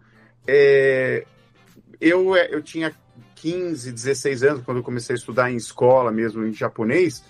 Eu, eu sentia que eram métodos muito para criança aprender e eu já Aham. podia acelerar com um método um pouco mais. Eu já entendo, já podia usar um pouquinho de gramática para acelerar, não é nem para bitolar em gramática, que também é uma coisa que eu falo muito para os meus alunos. Gente, não bitola em gramática, esquece. A- a- o objetivo da gramática é você ter uma compreensão para se livrar dela. Exato. Né? Pra- é- ela é um facilitador para você ter rapidez no processo, né? Uhum. Porque, é- é- como a gente vem do né, nosso formato de escola e tudo mais, é muito fácil o aluno se agarrar a essa ideia de que, mas é que gra- gramaticalmente, a, a precisão gramatical, né? A gente vem da escola com esse, com esse vício de É. pensar as coisas dessa maneira Sim. muito técnica, porque Sim. eram cobrado em prova, né? Oração subordinada. É, mas, mas, gente, pelo amor de Deus, a gramática do Nihongo é muito mais simples do que a gramática em português. Pelo amor de Deus. É. Conjugação verbal, gente, é sacanagem. Conjugação Temos verbal é muito mais. Cara, a gente tem tempo É. verbal em português, a gente tem quantos? Tem quatro quadrilhões de tempos verbais, presente, passado, Coitado futuro, do futuro do pretérito, pretérito do futuro. A gente aqui grava podcast, por exemplo, no pretérito do futuro, né? A gente já tá falando coisas que vão acontecer ainda. Sim, é pretérito, nem sim. tem esse tempo, mas a gente grava nesse tempo. Aí você vai fazer, eu vou, tu vais, ele vai, nós vamos, vós vais ou vós, é, vós vais, eles vão. Ó, são seis conjugações pra três pessoas, sendo que na verdade são só três pessoas. É, só que duas são no singular e duas são no plural. Pra cada Sim. uma, apesar de ser as mesmas três, as mesmas três pessoas, você tem seis conjugações diferentes. Gente, Nihongo One on One. Vamos começar aqui aprendendo japonês. Eu vou. Watashi wa ikimasu. Você vai. Anata wa ikimasu. Ele vai. Sim. Kare wa ikimasu. Nós vamos. Watashi itachi wa ikimasu. Eu vou, tu vou, ele vou, nós vou, todo mundo vou. Olha que gramática deliciosa, gente. Iku ikanai, ikimasen, ikimasen desta. Caraca, gente, é, é a grama, a- só porque a gente no português, gramática, conjugação é um saco. Me convenceu. Léo. Me convenceu. É Vou um ter que aprender saco. E o Nihongo é fácil, ainda mais porque o verbo vem no final. Você fala tudo É. que você quer falar, depois você dá a ação. Mas que. É. Entendeu? Aí, assim, o que que dificulta, Dizem que cara? tá aí a paciência, cara, da, da- dos orientais, de maneira geral, né? Porque você tem que esperar a pessoa falar pra interrompê-la, porque você não sabe o que ela tá falando. Aqui não. Porque você fez aquele dia, já posso te interromper, eu fiz nada. Entendeu? Lá você precisa ouvir até o fim pra saber se é fez, comeu, Exato. mentiu. O verbo vem. de- o verbo bota a ação no Léo? final, não é? O Léo conseguiu me convencer também a não estudar o português, cara. Deixa eu burrão aqui mesmo, de boa, cara. Tranquilo, Cara, e o português. japonês. E é o seguinte, a gente precisa só, eu acho que desmitificar. Eu quero puxar aqui também a experiência da Sara e do Vitor. é, porque é o seguinte, já já vou encerrar o primeiro bloco, porque eu ainda quero falar de Nor Noreushken, algumas coisas. Mas assim, eu quero desmistificar o seguinte. A, a gran, o grande. O grande. a- a- como é que fala? A característica é, que faz com que as pessoas achem que é difícil estudar japonês. E olha, nós todos aqui, tira- bom, eu e Ricardo, é, a gente começou, a gente, não, eu, não, só eu. Vocês todos começaram a aprender japonês mais jovens, 13, 14 pro Ricardo, 13 pra Sara, 11 anos pro Vitor. Eu fui estudar de Nihongo já adulto. Então muita gente aqui, como a Jéssica, por exemplo, que vai querer estudar Nihongo já adulto, pode pensar, bicho, passei a minha vida inteira falando, já foi um isso aqui pra aprender a, a me comunicar um pouco em inglês, em espanhol, e o japonês é totalmente diferente. Gente, é o seguinte, como toda língua que não é, é, de origem latina, a gente não tem uma identificação. Se bem que com estrangeirismos a gente tem também muita coisa que você fala hoje em japonês, como, sei lá, você não, já, o estacionamento, você não fala chushajo, você fala parking. Parking, o que vem de parking em inglês. Então, a gente tem os estrangeirismos muito mais presentes no Nihongo hoje do que já foram. Cada vez mais palavras estrangeiras são incorporadas. Essas palavras são escritas em katakana. Se você aprende a ler, você vai ler a sonoridade, você vai falar, mas isso aqui não é inglês. É inglês, querido. É inglês Sim, que tá teve uma grafado. senhora que, que colocou na justiça o, o Japão. A senhorinha falou, eu não entendo mais o que falam na televisão. Tá vendo? Tava processando a televisão, falando que não entende, porque não era mais japonês. Rolou São os isso daí um estrangeiros. tempo atrás. Tá vendo só? Então, o que acontece é o seguinte: como todas as línguas, é, é como a língua que não tem, assim como a Sara que está estudando árabe, né, Sara? Você está estudando árabe, coreano. Tô. Então, são línguas que você não tem a raiz latina. Então você tem que aprender primeiro. A primeiro não, mas em algum momento você vai ter que aprender a, o alfabeto. ou seja, como se grafam as coisas. Né? O japonês não é uma língua formada, é como no Brasil, que, que é, é, as línguas latinas são, sila- é, são fonéticas, são silábicas. Então você precisa de vogal e consoante ou só vogal, formando um, um, um, uma- um um fonema, uma sílaba. O japonês não, você tem 50 fonemas e é isso. Gojuon. É 50 fonemas e acabou. O mesmo que tem no katakana tem no hiragana, então já facilita. Se você aprender hiragana e katakana juntos, que eu recomendo, você vai aprender a e o eu em hiragana, a e o eu em katakana, você vai aprender 50, você vai aprender 100 desenhinhos que tem na verdade só 50 sons, porque são, são parzinhos, né? E aí você E todos são os conhecidos já, né? Todos. Não tem nenhum novo, né? não tem gente. novo, não tem nada de novo. Então, é, e, e para nós, por exemplo, você consegue, com a nossa formação é, é, é, de trato vocal, de língua, de palato e tudo mais, a gente consegue pronunciar todos, a gente consegue pronunciar todos os fonemas do japonês.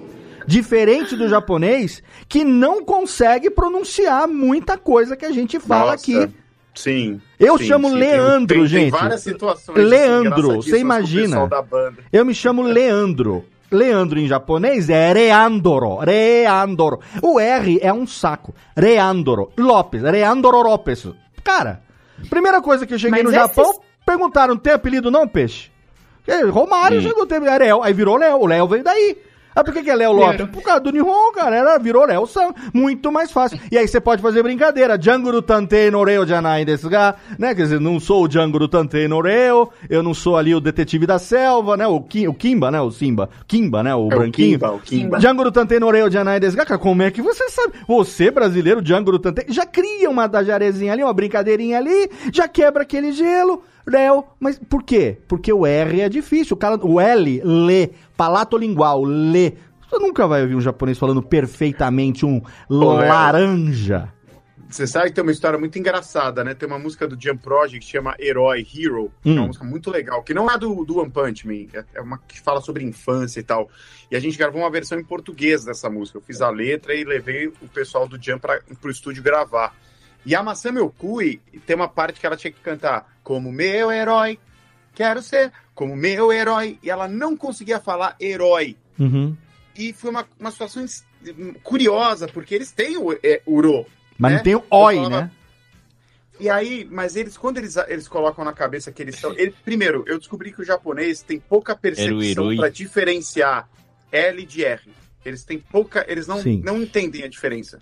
Eu falava lo, ro. Eles olhavam para mim e falavam assim: você tá falando a mesma coisa. E aí eu tava dirigindo ela e ela cantava, como ela né, tá- eh, sabia que estava cantando numa língua estrangeira, ela colocava um, estrange, um, um jeito de falar coisas estrangeiras que o japonês tem. Então ficava Eloy, como meu Eloy, como meu Eloy. Eu, o Kui, herói, fala herói, herói, que é erótico. Exato. Né? Em japonês fala herói, finge que está falando herói. Mas quando chegava no fluxo, do, que- conectado com o que vinha antes, ela falava Eloy. Ela, ela, ela chorou na cabine de gravação, porque ela fez, sei lá, uns 50 takes e ainda tava Eloy. Eu falava, herói, Eloy, hoje virou até meme na banda, assim. Qualquer coisa que eu falo, assim, mais, mais dando opinião, eles me interrompem e falam assim, Eloy, Eloy, Eloy. Ela Mas é engraçado que japonês não consegue falar L exatamente até o momento que lo- colocou uma música, né? Tá lá Exato. no rarararará, vai cantar lá, lá, lá, lá, lá. Não. Aí você fala, repete esse som. Exato. Aí é rarará. Mas canta lá, lá, lá. Aí você fala, ué, que que tá acontecendo? Pra eles Não, é e- o mesmo som, Sara. É o mesmo som, eles não. Ele, é, é igual. é, tem alguma E quando o cantor japonês resolve. O cantor japonês resolve pronunciar todas as letras, os R's, como L's. É isso. Boku é, no Hika. muito O cara no- cantando lá. Boku no no. hip hop Bo- acontece é, muito. Boku no Hikali, Hikali, cara, da onde que você virou esse Hikali? Aí você tá Hikari, mas não, vem lá, ele tem que Isso cantar é Hikali. estilo, cara. Os japoneses acham, eles, eles acham que estão dando um, estão sendo estilosos na pronúncia, Exato. falando um japonês descolado. E como eles têm uma percepção que não diferencia muito uma coisa da outra, essa coisa agressiva que fica pra gente, Hikali, Aham. pra eles não é tanto, porque eles não entendem a tanto a diferença, entendeu? É O- doido isso, é curioso. Ô Sara, você que tá, tá tendo, você, o Ricardo também, mas a, a experiência de ensinar adultos a falar em japonês. Você ainda precisa fazer é, esse método de ensinar o, o, ah, o hiragana e katakana, o graf, a grafia, os fonemas, para depois ensinar. É, é, ô, gente, como é que chama? Ó, a, a, O, D, tá, tá, é part- partícula? Aroma de. Ah, partícula. partícula, Partícula, para depois ensinar verbo, conjugação. Precisa, precisa usar o raciocínio que a gente tem do português e fazer a transcrição de como é no japonês ou já existe, tem um método que você possa ir direto para o Nihongo sem precisar, digamos, é, vulgarizar usando o português como referência? Ahn, eu, assim, já que eu aprendi japonês em japonês, como eu falei, foi muito traumático, assim, porque a minha primeira aula, assim como acho que foi com todo mundo, meu professor japonês, isso ainda na escola brasileira, mas era um professor japonês japonês que não falava português. Uhum. Ele pegou o hiragana A e ele desenhou assim, né? E ele falou A. Só que eu não sabia o que, que ele tava falando, tipo, não sabia Uhum. nem que aquilo era uma letra A. E pra ele me explicar, ele falava A, e eu falava A, ele falava A, e a gente ficava nessa, eu não sabia que aquilo era um A, e ficava uma bagunça. Então, Certo. até mesmo depois que eu fui pra escola bilíngue, foi muito traumático mesmo, porque eu não entendia nada do que estava acontecendo. Até enganchar, vai um tempinho, sabe? Depois vai. Mas no começo é tudo muito novo, e a gente usa muito português como referência, né? Então acaba atrapalhando um pouco, porque não tem comparação português Uhum. com japonês. Uhum. Hoje nas aulas, é, e eu gosto muito de gramática, né? Assim, diferente. Então, é, a gente sempre tenta unir, pegar muita gramática e aplicá-la na conversação do dia a dia, fazer esse elo ali, né? Porque eu acho que quando a gente aprende as razões de algumas coisas acontecerem, tipo, tem o ensino de japonês para estrangeiros. Então, não sei se vocês aprenderam assim, ichi grupo, ni grupo, san grupo, dos verbos, né? É, eu já aprendi Ichidan Katsuyo, sabe? Então é- é- era o método que vem do japonês antigo, que vem trazendo a conjugação para hoje. Hoje já existe um método para estrangeiros, né? Uhum. Então é, a gente usa o português para explicar a gramática, mas nunca como comparação, porque não tem como comparar.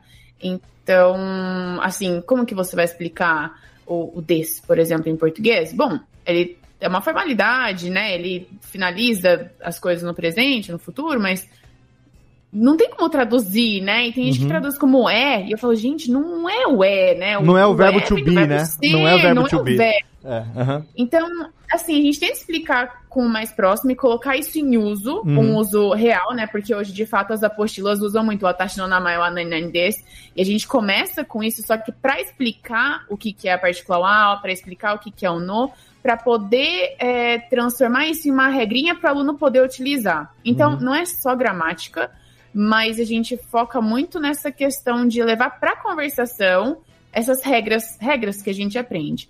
Mas foi um método completamente diferente do que eu aprendi. A gente segue, começa com hiragana, vai pro katakana, ao- aos poucos vai introduzindo o kanji, porque é um susto, né, para todo mundo. Mas assim como o Léo falou, é uma coisa muito simples. Eu tô estudando, né, como o Léo falou, tô estudando árabe e coreano. O coreano, ele também é um silabário. Mas, dependendo de onde essa letra entra, ela vai mudar de som. Isso não acontece no hiragana e no katakana, né? Sim, Sim, sim. acontece no kanji.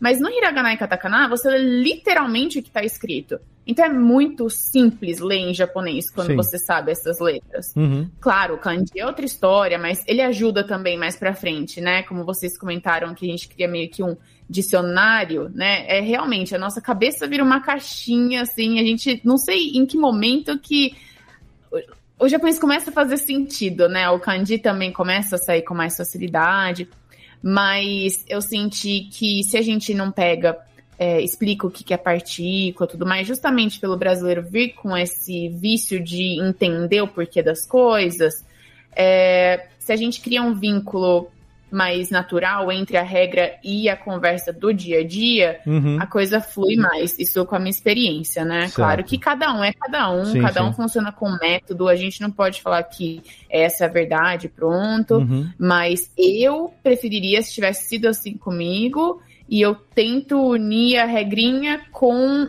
o prático do dia a dia, Certo. aplicando em uma conversa real nas aulas, porque senão acho que também não faz muito sentido só saber a regra e não saber o uso, Uhum, né? Perfeito. Ah, eu quero aqui, antes de encerrar esse bloco, comentar só duas coisas. Você falou sobre it grupo, ni grupo, san grupo. Eu quero dizer que eu aprendi eh, sem grupo. Eu aprendi assim, era ikimas, ikimashita, ikimasen, ikimasen desta. Era isso aqui, ó. Professor era apontando, apontando. Pô, vai, foi. Benkyou shimasu, benkyou shimashita. Benkyou shimasen, benkyou shimasen desta. Isso aqui é, é grupo do sim, do não, do foi, não foi. É isso. Esse foi o primeiro. E a outra coisa que é o seguinte. A gente vai falar um pouco melhor de método no, no próximo bloco e tudo mais, mas eu quero dizer o seguinte: você tem certeza, e aí eu vou compartilhar essa experiência, que acho que vocês também têm isso em comum comigo em algum momento. Você vai se surpreende e você tem certeza que você está aprendendo japonês já num certo nível quando você começa a fazer duas coisas. Primeiro, sonhar em japonês. Você começa a sonhar em japonês e as pessoas que não sabem falar japonês também falam japonês no seu sonho. E isso é muito louco. Você ouvir pai, mãe, parente falando japonês no seu sonho e você começando a sonhar com as pessoas em japonês. Quem nunca viveu isso aí? É. E a segunda coisa é quando você vai soltar um palavrão e solta em, técnica, japonês o palavrão. Aí é foda. Quando você dá um trupicão numa pedra, em vez de você falar, puta que pariu, você manda um. Ou manda um. tchá, Sabe? E você fala, tá xingando em japonês. Pode ter certeza que você já tá começando a aprender e tá aprendendo bem. Inclusive, xingar em japonês me livrou muitas vezes de ser morto no trânsito de São Paulo. Porque em vez de abrir a É janela. e- engraçado, né? o cara buzinava O na minha xinga. orelha, em vez de abrir a janela e falar, ô filha da puta, vai buzinar no cu da sua avó. Eu abria a janela e falava, bibi moksomonai daroga, nanda bibida eu konoyaro. E aí o cara ficava maluco, que esse cara, vai- tô xingando em japonês na janela, ninguém Imagina vai... essa cena, né? Do ponto de vista da pessoa. O cara, bibi, fechando você na curva, abria a janela, bibi moksomonai daroga konoyaro. E aí pronto. Maluco, o que que é isso aí? Ai, Léo, não muito E é- não e é tomei o engra- tiro, hein? Não tomei o tiro. É engraçado que o japonês não tem o xingar, né? Eu acho que a Sara ia até falar isso agora. interjeição, porque, né? você falou, ITTT é tipo, ai, ai, ai, sabe? E, É? tipo, Que dorzinha. é tipo, Ai, é, que dorzinha. essa pessoa. O palavrão máximo de xingamento é que sonharou, tipo, Isso, seu você merda, manda no "Ita", máximo. Né? Exatamente. Gente, ó, tem pergunta, manda no chat. Cadê Rubens e Jorge Palminhas aqui? Num piscar de olhos, se passou a primeira hora e já estamos aqui na segunda hora final aqui do programa. Vamos para um bloco de recadalhos rapidinho e já já a gente volta porque hoje é dia de aprender japonês. Será que a Jéssica aprendeu alguma coisa? Até encerrar esse programa aqui, Jéssica, você vai estar falando alguma coisa em japonês. É, é, é, é, é de honra, de honra para nós aqui, hein? Você vai sair desse programa hoje com a primeira lição de japonês, japonês one on one pra você, tá bom? Topa? Desafio? Óbvio. Então tá Tô bom. aqui mesmo, né? Vamos lá que já já a gente volta pra falar em Nihongo aqui no seu Radiofobia, Alex.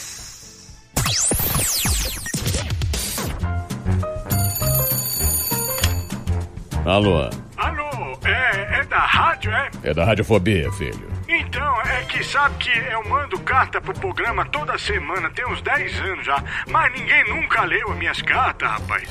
Carta, lindo, sério? Em pleno século XXI? E você ouve onde? No gramofone? Mas não tem nenhuma carta por aí, não, é? Ah, eu queria tanto ouvir o meu nome no programa. Tá, e qual é a sua graça? É Ostrogésilo, Ostrogésilo.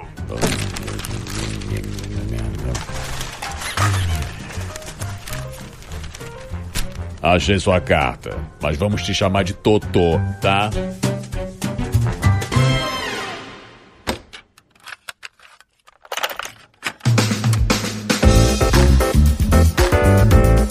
Vamos rápido e rasteiro aqui, Hayaku, Hayaku, Hayaku, sim. Vamos para a nossa sessão de regadalhos desse episódio do seu Radiofobia. Aliás, todo mundo aí, Nihongo Hanashitemasu, espero que sim. Todo mundo aí agora falando japonês, vamos estudar com Ricardo Cruz, vamos estudar com a Sara. Lembrando que todos os links para as escolas de japonês, para os canais deles do YouTube, estão lá na postagem desse episódio, que é um episódio, é o nosso último episódio do mês de março março, portanto é o nosso episódio participante da campanha hashtag O Podcast é Delas 2022, que está na sua sexta edição e incentiva cada vez mais a participação das mulheres na podosfera brasileira. Lembrando que se você inscrever o seu episódio, você pode concorrer também a alguns prêmios, entre eles uma consultoria sobre produção de podcast comigo e também uma vinheta editada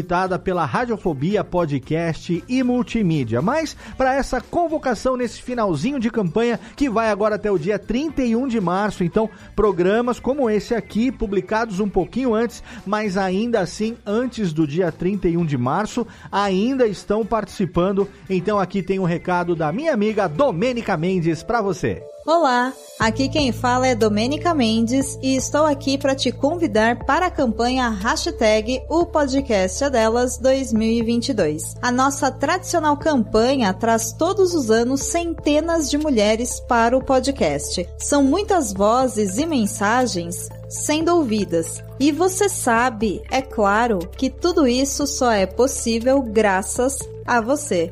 Então, vamos nessa! Convida aí uma mulher para gravar com você e vamos de comunidade em março. Lembrando que, para participar, você tem que inscrever o seu podcast em opodcastadelas.com.br barra campanha 2022. E mais, se você é ou já tem mulher na sua equipe, é só somar com a gente. Bora participar? É isso aí, então entre agora o podcast é delas.com.br, vai lá, leia todo o regulamento e faça agora mesmo a inscrição do seu podcast na campanha hashtag O Podcast é Delas 2022. E é claro que aqui eu quero sempre recomendar para você o nosso parceiro de 11 anos de hospedagem, HostGator. Sim, um dos melhores serviços de hospedagem do mundo, não por acaso é a casa de todos os meus sites desde 2010. Uma parceria sólida, talvez uma das parcerias mais sólidas entre um serviço de hospedagem e um podcast na Podosfera Brasileira. São 11 anos de parceria. A gente tem lá um servidor dedicado na HostGator que nos atende todos os nossos sites, o site da empresa, o site da Radiofobia Podcast Network, o curso de podcast.com.br, todos eles estão hospedados lá e você também pode fazer como a gente e ter a tranquilidade de hospedar o seu projeto num dos melhores servidores de hospedagem do mundo com até, olha o melhor ainda, 60% de desconto. Sim, a HostGator dá até 60% de desconto para os ouvintes dos podcasts da Radiofobia Podcast Network. É muito simples para você poder garantir até 60% de desconto. É só você entrar no nosso site radiofobia.com.br barra podcast ou então na postagem individual de qualquer episódio. Você vai encontrar ali um banner no rodapé da página, no rodapé do site, tem um banner escrito hospedado por HostGator e na página individual de qualquer postagem tem ali um super banner com o Snap, que é o mascote da HostGator, o jacarezinho. É só clicar ali e você vai ser direcionado para nossa página de parceiro para garantir até 60% de desconto no seu plano de hospedagem em HostGator. E por último, mas não menos importante, participe de graça do nosso grupinho lá no Telegram, sim, o nosso grupo de produtores, ouvintes e apresentadores dos nossos podcasts da Radiofobia Podcast Network, t.me barra Radiofobia Network, um grupo que tem sempre ali mais ou menos 300 pessoas, ele fica oscilando, tem gente que entra, tem gente que sai, ali é à vontade, você pode entrar e sair a hora que você bem entender, e é um grupo aberto, tá? Você pode interagir interagir, você pode mandar sua mensagem, você pode mandar o seu link, a gente pode conversar ali no dia a dia, não só os produtores e apresentadores dos nossos podcasts e também os nossos ouvintes, como também podcasters amigos que estão lá, muita gente conhecida da podosfera brasileira tá lá interagindo com a gente no dia a dia e lá você recebe em primeira mão os links para as gravações, quando vai ter live, as artes dos episódios assim que ficam prontas, você fica sabendo ali também em primeira mão, além de você poder conversar com a gente no dia a dia e, é claro, bater o papinho maroto, mandar os seus memezinhos, exatamente. Então não deixe de participar do nosso grupinho malandrinho t.me barra Radiofobia Network lá no Telegram. Agora, técnica, roda a vinhetinha, chama de volta os meus amigos, porque ainda tem aí metade ou um pouco mais da metade do programa pela frente, pra gente entender um pouco sobre o exame de proficiência do idioma japonês, pra gente pegar algumas dicas práticas com os nossos amigos Sara Longato, Ricardo Cruz e Victor Honda do podcast No Japão, hoje falando sobre Nihongo aqui no seu Radiofobia, aliás. Radiofobia. Radiofobia. Radiofobia. Radiofobia. Radiofobia.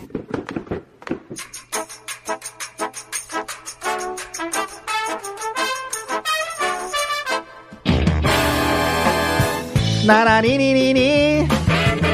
Tamo de volta aqui falando em Nihongo. Tchikidundododo. Estamos de volta com o Rádio Fobiales, 14 anos no ar, Junion Nencan fazendo esta bagaça. Cadê o bate-palma aí, Rubens e Jorge?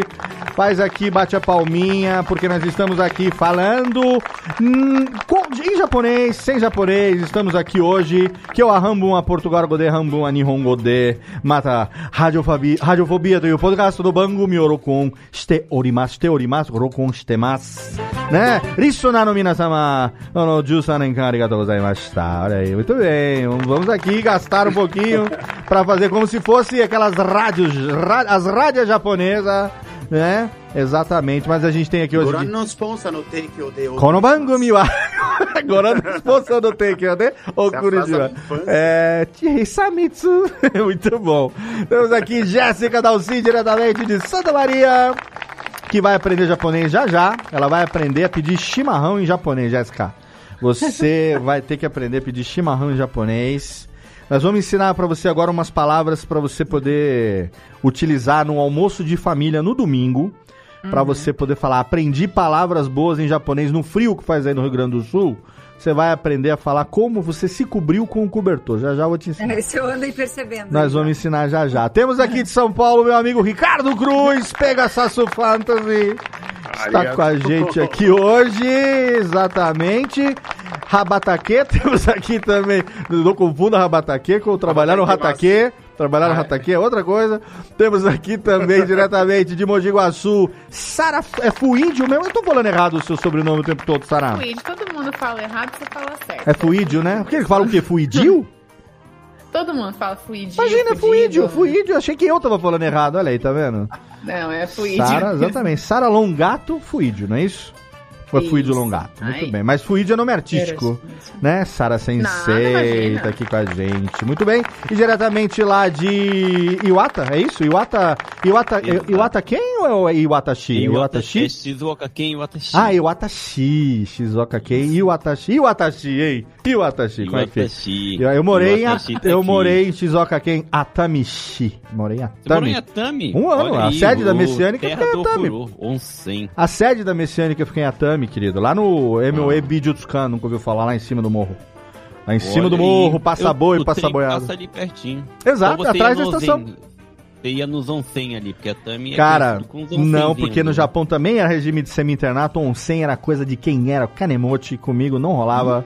O meu Kozukai sempre foi curtinho, sempre foi, sempre foi ali, ó, e o, e o Kozukai, ó, sempre foi Mijikaizinho ali. O professor Raimundo mandou um beijo aqui. Vitor Honda hoje com a gente aqui também do No Japão Podcast. E nós estamos falando aqui de falar Nihongo. Olha, gente, podcast aqui, Radiofobia, você sabe, né? É um pouquinho menos aí, pertinho de duas horas de bate-papo. A gente tá aqui trocando experiência de pessoas que falam japonês por razões que você já tá ouvindo aqui no primeiro bloco. É claro que se você quiser aprender, você vai procurar tanto o curso do Ricardo quanto o curso da Sara lá na Mirai e o curso do Ricardo. Não só nos canais do YouTube.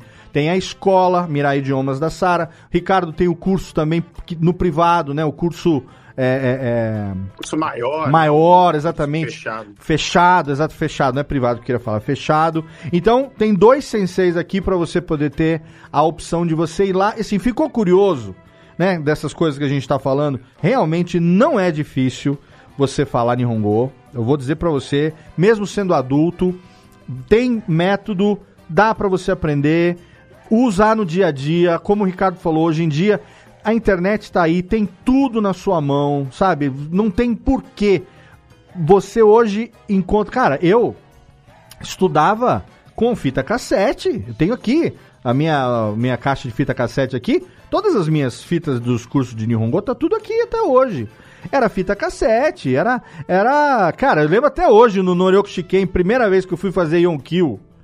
Era eu e meus amigos, tudo com 18, 19 anos de idade, fazendo Yonkill, tudo com os japinha de 7, 8, 10 anos. A gente era tudo aqueles. Sabe aquele mongol gigante que repetiu a quinta série 40 vezes? E você senta na carteirinha e você tá ali e a molecada diz: tudo dos caras gigante. Imagina o Marcão, o Marcão que era baiano, 1,90m de altura, com 6 anos já carregava caçoar de cacau, fazendo ali o Yonkill do lado do Urao-san, do Kimu-san, que tinham 10 anos, 11 anos ali. Tinha o Tanaka, o Tanaquinha. E a gente ali fazendo prova de Yonkill. Aí você ia lá na frente, sensei, a pessoa que ia aplicar a prova, ia lá na frente pra fazer o quê? O teste do volume do rádio. Porque tem a prova do Chokai, tem a prova do listening, tem a prova do ouvido. E aí vai entrar lá o tapezinho do Norioku Shiken pra testar o volume se tá bom. E aí até hoje, Tênica, bota a reverbinha aqui. Ela botava e falava assim: "Vocês vão falando aí se o volume tá bom. Aí começava. Ashita haretara sanpo shimashou. Ashita haretara sanpo shimashou. Ashita haretara sanpo shimashou. Era 10 minutos de Ashita haretara sanpo shimashou. Quer dizer, se amanhã fizer sol, nós vamos passear. A frase pra testar o e fita cassete.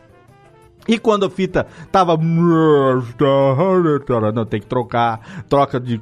Cara, era muito mais difícil do que hoje. Que você tem aí Nihongo, você tem Telegram, você tem Mirai Idioma, você tem Fala em Japonês. Então, gente, quer aprender japonês? Tem os nossos convidados aqui para poder ensinar você. E eu quero saber o seguinte: é. Teste, exame de proficiência, né? Ah, ah ó, vocês sabiam, oh, deixa eu falar aqui pra, pra Sara, o Ricardo sabe dessas, ah. Ô, Sara, eu não sei se eu vou te contar uma fofoca entre nós aqui, talvez você não saiba, Hum. Só pra nós estamos aqui ouvindo. O Vitor também, não sei se o Vitor sabe dessa... Vocês já ouviram uma música chamada Apato no Pate?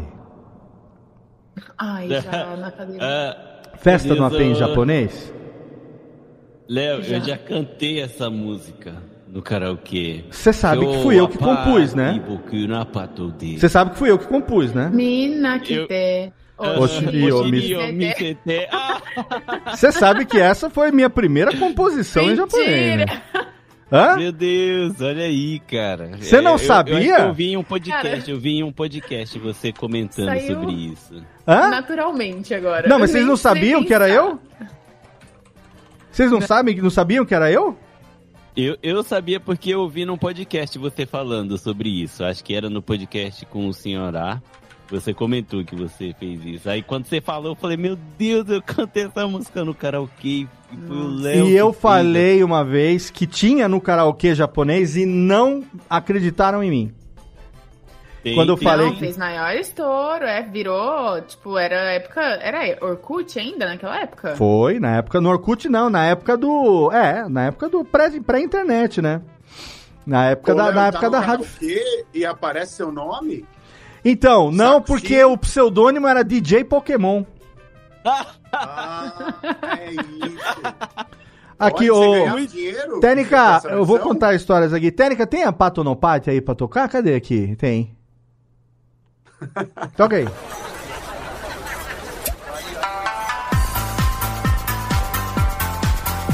Nossa, ainda no chame sem. Tem carimbinho da Rádio Fênix?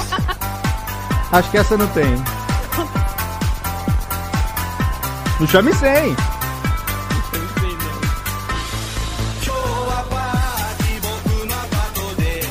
Minna kite, oshiri o misete. Vai, maestro!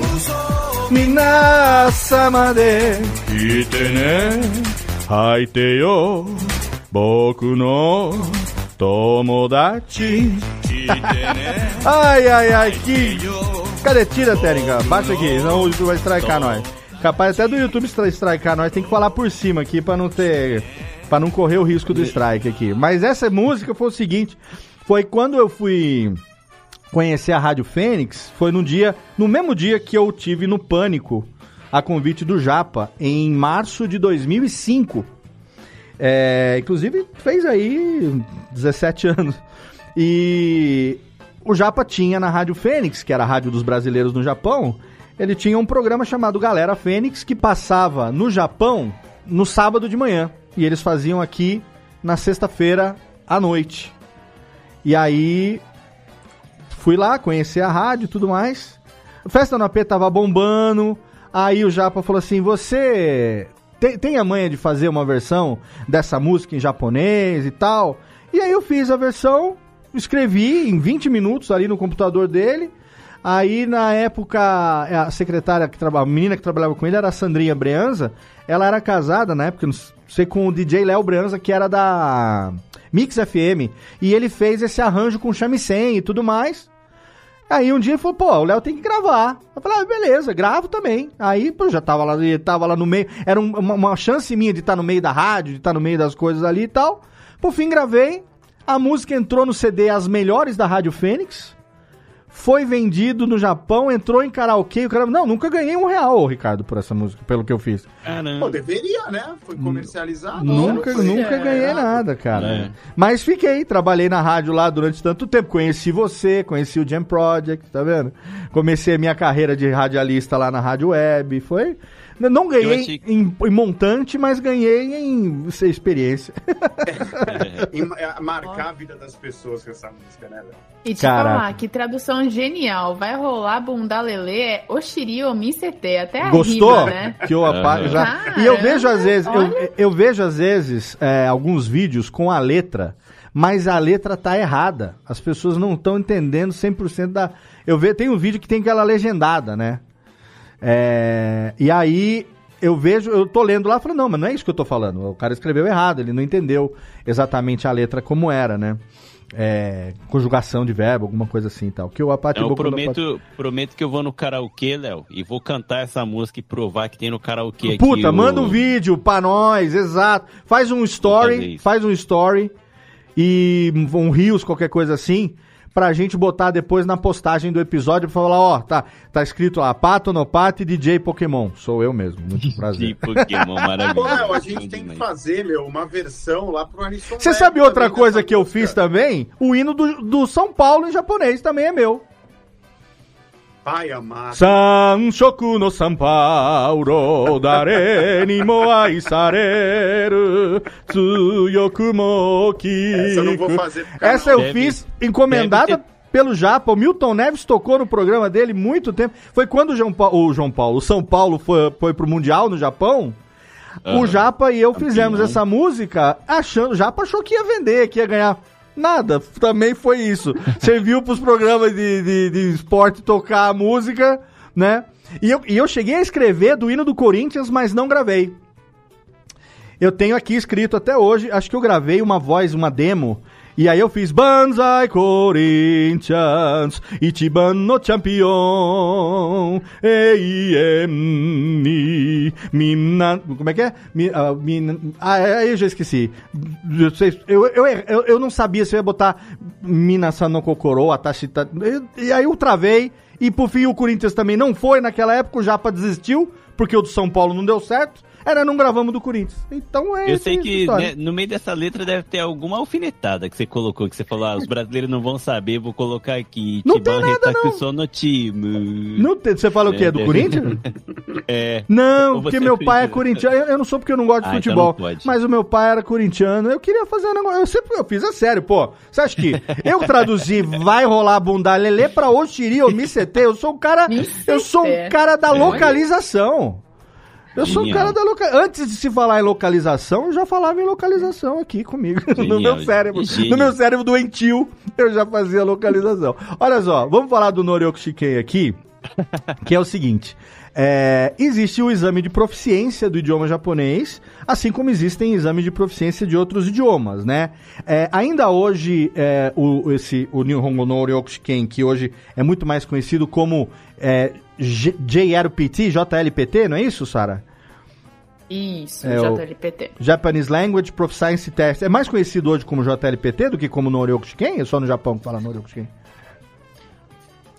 Ah, eu acho que os dois, né? Os dois? É que JLPT acaba sendo mais fácil. Mais fácil. E ele ainda é exigido para o quê? Para estudar? Porque na minha época ele era uma exigência, por exemplo, é, para não é que era uma exigência, mas dependendo do nível do, do Nihongo já para ir para a escola, por exemplo, se você tinha Sankyu, já definia que você obviamente que ia daquele nível para cima, fazia uma prova ali, se você estava mais perto do Nikyu, te colocava em determinado nível e para estudar em escolas formais ou para trabalhar e tal, é, abria essas portas, digamos assim, do ensino é, e do trabalho no Japão. É, é ainda hoje assim? É um, uma prova que ainda é muito requisitada? Ela é é um objetivo de muita gente fazer? Sim, completo. Acho que tudo que é oficial pede, né? Agora tem o J-Test também, mas o JLPT é, acho que é o maior, assim, no. Porque é oficial do governo, né? Então, tudo que você vai fazer, seja bolsa de estudos, trabalho, você tem que comprovar a proficiência com o JLPT. Então, até hoje, é, inclusive está crescendo, né? No Brasil, a partir do ano desse ano, na verdade, terão- teremos duas vezes por ano, agora em julho, no dia 3. E também é sempre primeiro domingo, né? Então, sempre em julho e dezembro. Então, dia Uhum. 3 de julho e dia 4 de dezembro. Mas quem pretende ir para o Japão para estudos ou trabalho precisa ter o JLPT. Infelizmente, assim, as provas, assim como no inglês, né? Se você não tem uma prova oficial, não, não dá para comprovar, assim, Uhum. que você sabe de fato o idioma. Mas cada vez vem crescendo mais. É, você falou do J-Test, o J-Test não era tão comum na minha época, vou usar o que o velho usa, né? Na minha época não era tão comum, mas eu tirei o J-Test em 96 e o J-Test eu só tenho BQ, ó, eu não, não tirei EQ, eu só tenho BQ.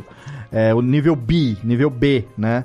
Mas o Noryoku Shiken no formato antigo eu tenho os quatro aqui e hoje em dia, e na época é, era uma. não- não- lá pra igreja, pra messiânica, não tinha uma exigência pra nada, praticamente. Né? Mas a partir do momento que eu tirei o 4 e o 3, falei, ah, eu vou querer o 2 e o 1 também. Isso é minha, meu desafio pessoal, entendeu? E não me arrependo de nada, porque ganhei as bolsas e eu sempre fui o melhor aluno. Cadê o Rubens? Já vou, vou levar um tapa na orelha aqui.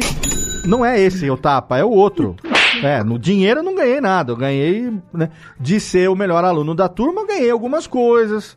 Final do ano ganhava lá um presentinho, o sensei chamava pra ir no restaurante japonês, né? Tinha. Até hoje, a primeira redação que eu fiz, até hoje meus amigos de seminário chamam de sacubum da sacanagem. E aí é um cacófato ótimo, né? Sacubum da sacanagem. Sacubum é redação em japonês, tá, gente? Sacubum da sacanagem, por quê? Acharam que eu ter ganhado foi uma sacanagem. Eles achavam assim, não, Leandro é o concurso, dá o prêmio pra alguém, porque claro, se ele concorrer junto a gente vai ganhar, ele vai ganhar tudo, porra. Porque era, era assim, eles ficavam putos porque eu não estudava fora da sala de aula e tirava 10 em tudo. E os caras ficavam 4, 5 horas de madrugada estudando, ia lá e tirava 6, 6,5, sabe? E, puta, eu sofri bullying por ser inteligente na época, por falar japonês. É, porque os caras, tá tudo brasileiro aqui, né? Então, puta, obviamente que ocorreu então, aí. Pelo otakuzão você ganhou, né? Otakuzaço, sempre, ti, sempre, otakuzão mesmo, exatamente. Sofri E. bullying por isso. Só- não, da galera do seminário, que eu digo, dos colegas, né, que falavam assim, o cara só estuda na sala de aula e tira as melhores notas, como é que pode? Entendeu? E, mas eu sempre gostei muito e, enfim, é, era um dos que mais usava também, né, porque eu lia muito, né, eu, como eu falei, mangá, karaokê, cantava, tinha as fitas, can- repetia, repetia, repetia e tal. Puta, escrevendo, nossa, direto pegava com folha de sulfite e ia escrevendo, bicho.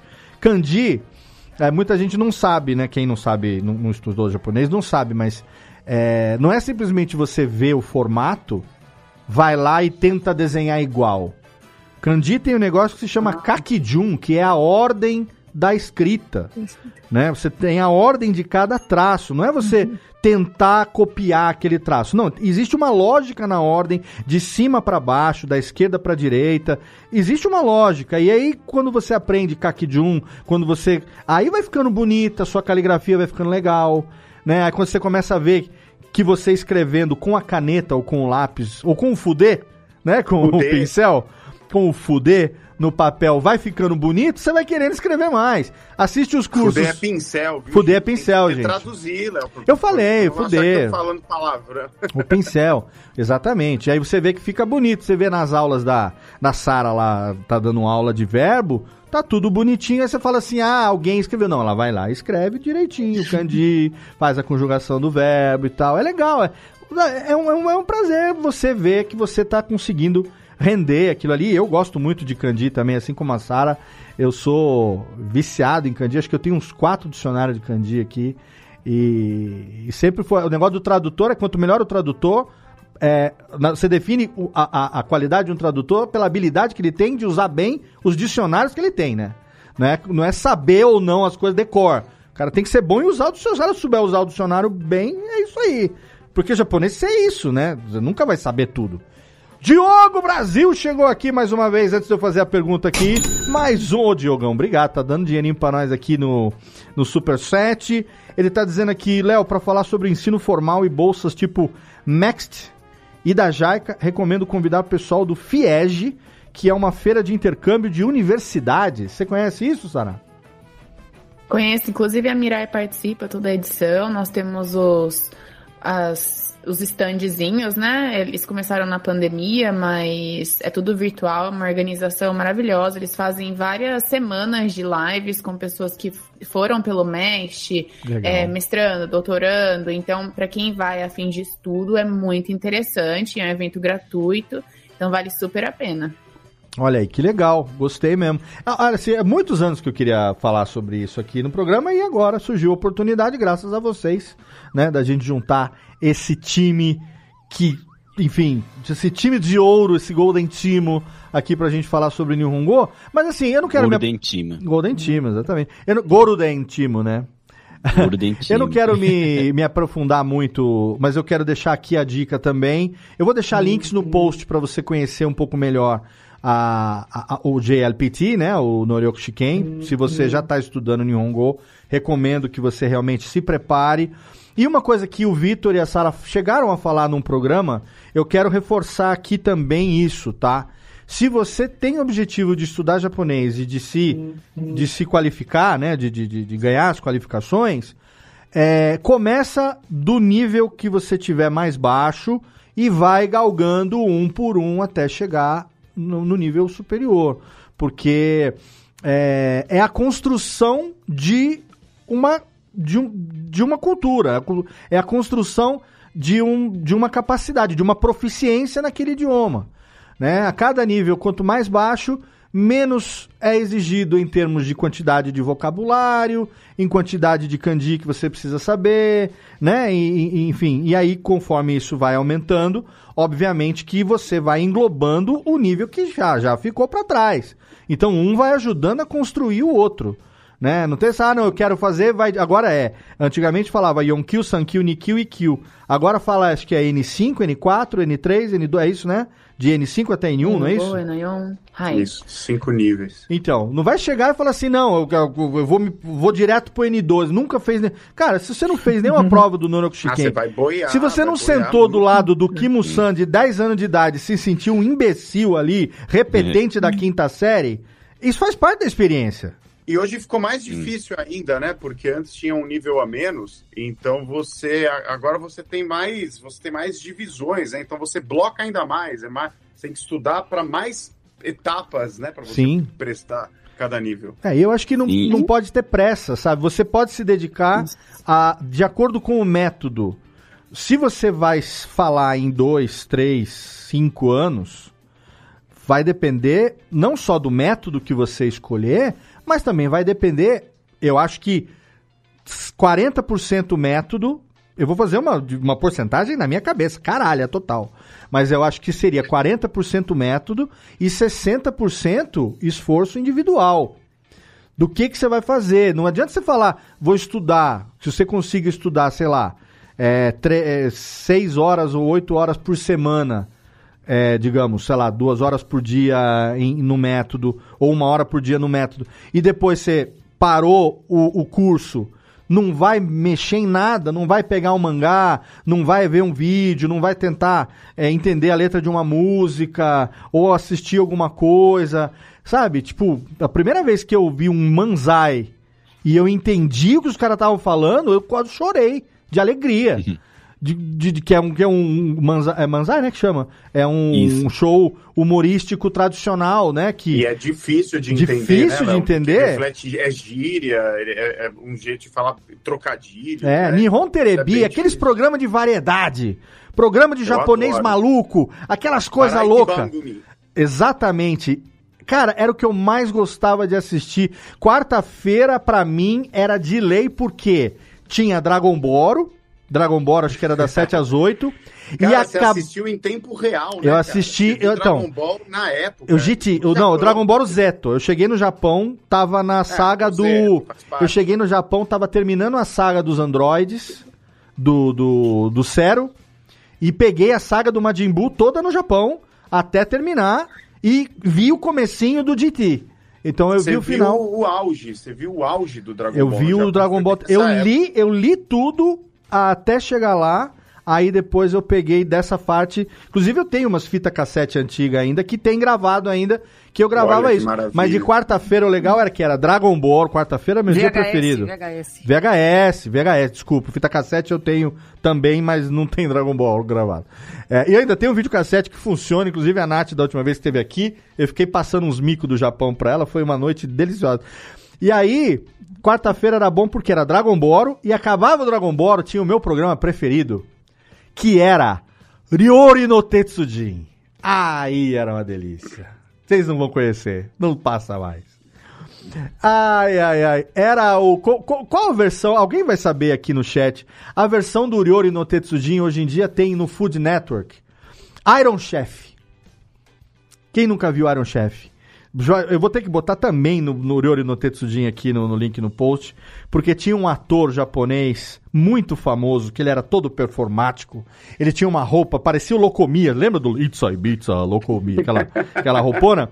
E aí. Só ovelharia. É, deixa eu ver se eu lembro aqui. Cadê, técnica? Bota Coloca uma aqui. referência velha pra uma mais velha ainda, né? Aqui. Não, é fi- fita cassete, VHS. Ryori no, te... Locomia. Ryori no Tetsujin. Cadê aqui? Ryori no Tetsujin. Tem. Ah, gente. É. 1996. É isso aqui? É o Ah, ano não, do Dragon gente. Isso aqui é. Ah, não. Esse aqui é Sega Saturn. Não. Aqui, ó. Qual o nome dele? Ryori no Tetsujin.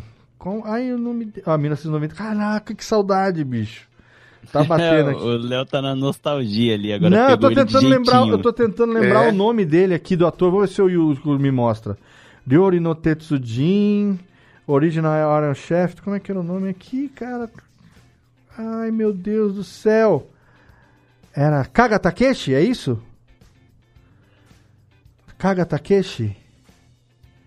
Ele mesmo. Kaga Takeshi. Depois você joga E aí no temos Google os aí. trocadilhos sonoros. né? Kaga Mas- Takeshi. Takeshi Kaga, mas tá Kaga Takeshi. É isso aí. A quinta série fica maluca. Quinta série agora, fica né? doida. Ah, ele, a foto aqui, ele tá com a roupa de Walter Mercado mordendo um pimentão. Coisa mais linda do mundo. e eu lembro que um dos meus preferidos era assim: o tema do desse Iron Chef é o seguinte: eles pegam os chefes mais motherfuckers da culinária e um ingrediente e eles vão ter que fazer. Três pratos à base daquele ingrediente, mais uma sobremesa. Aí de repente entra no meio um ingrediente secreto e tem que botar o ingrediente secreto no meio e tal. Tem uma versão americana que é, que é com o Mike das Cascos. Sabe o Mike das Cascos? Aquele que fez o, o samurai no John Wick 3? Ele, ele que fez o, o Corvo quando o Brandon Lee morreu com tiro no, no, no, no, no coisa, no, no, no estúdio, na época da gravação do Corvo, o filho do Bruce Lee, que morreu durante a gravação. O Mike das Ah. Cascos que fez, ele fez o Ryu. Ele fez o Ryu na primeira versão do. do, do, do, do Street Fighter. do Street Fighter, exato, aquela dos anos 90, Mike das Cascos. Tum, tum, tum. Exatamente. Ele, ele faz o papel que o Takeshi fazia. E aí eu lembro até hoje da, da, da performance que ele tava, ele chegava, né, e falava, essa noite temos aqui os três maiores chefes, não sei o quê. Aí ele vinha, hoje, o ingrediente, não sei o quê. Aí ele vruf, levantava o pano assim, aí vinha, Tamago! Que legal. Aí ficava uma hora os caras fazendo prato à base de ovo. Era muito bom, cara. Era muito bom. Era dia de abrir uma cerveja, sair do Dragon Ball pra assistir. Assistir Yori no Mas, cara, pegando um gancho nisso que você tá falando, é, o, o foco muito do jeito que assim eu aprendi japonês e o foco do jeito que eu procuro ensinar japonês para as pessoas é trazer essa empolgação que você está tendo aí descrevendo as coisas que você via e te certamente fizeram você aprender muito vocabulário, Com certeza. fizeram você fixar muita gramática, fizeram você colocar para dentro mesmo o conhecimento. Eu acho que o, o aprender japonês é muito por aí, sabe? Você tem um estudo gramatical, óbvio, você não vai escapar dele, né? Até, é até melhor que exista, porque facilita a tua vida. Tu vai estudar verbos, vai saber que existem grupos verbais, saber o que é um adjetivo, conjugação e tudo mais. Mas é para você se livrar disso, para você co- conseguir, Isso. através do consumo, através de você usar o idioma, porque o idioma nada mais é do que uma ferramenta. Uhum. Quanto mais você usa, melhor, mais perito você fica naquilo. E serve as suas coisas, né? Então você consumir o, o- o conteúdo é muito importante, até mesmo para você prestar uma prova. Eu sinto muito assim, entre os nossos alunos mesmo, né, dentro do curso Nihongo, desse que eu falei que é mais fechado, Uhum. a gente tem lá na- dentro da nossa equipe a Aline, que até trabalha na aplicação da, da prova do, do, do Noryokushiken. Ela faz umas lives com os alunos. Ela é especialista em Noryokushiken e JLPT. Legal. Eu sou da opinião que você sabendo japonês, consumindo o idioma, treinando, trazendo para sua vida de um jeito organizado, com um método certo, com certo, um método que funcione para você, com um método que traga essa diversão. Às vezes é difícil a gente se manter motivado em qualquer atividade, né? Então Uhum. que você se motive, etc.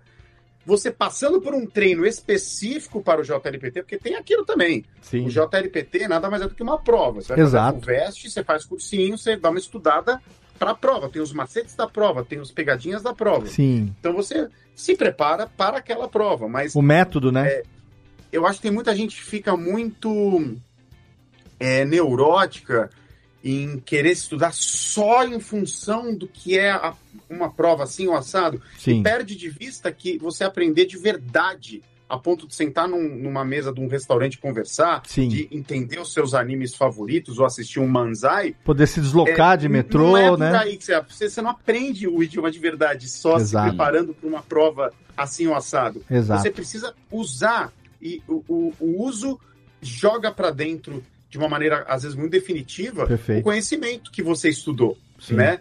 E né, eu imagino que a Sara deva passar por esses mesmos desafios, né, dos alunos às vezes entrarem num desespero, às vezes terem dificuldade de saber como seguir no estudo, né?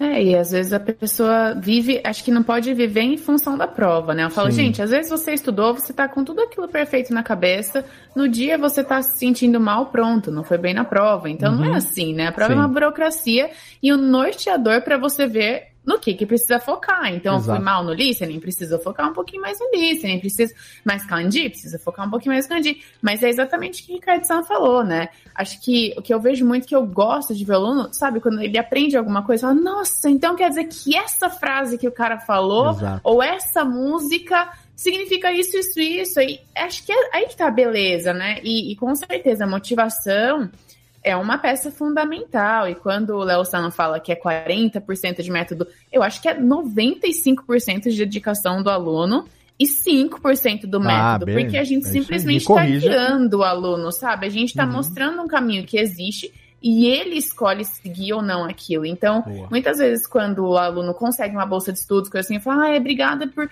Foi graças. ao-" Gente, não foi graças ao professor. Foi Aham. graças a você que deixou de sair com os amigos, que deixou de fazer alguma coisa para estudar. Então, é muito assim, o jeito que a leveza com que você leva os estudos, como que você relaciona isso com o seu hobby.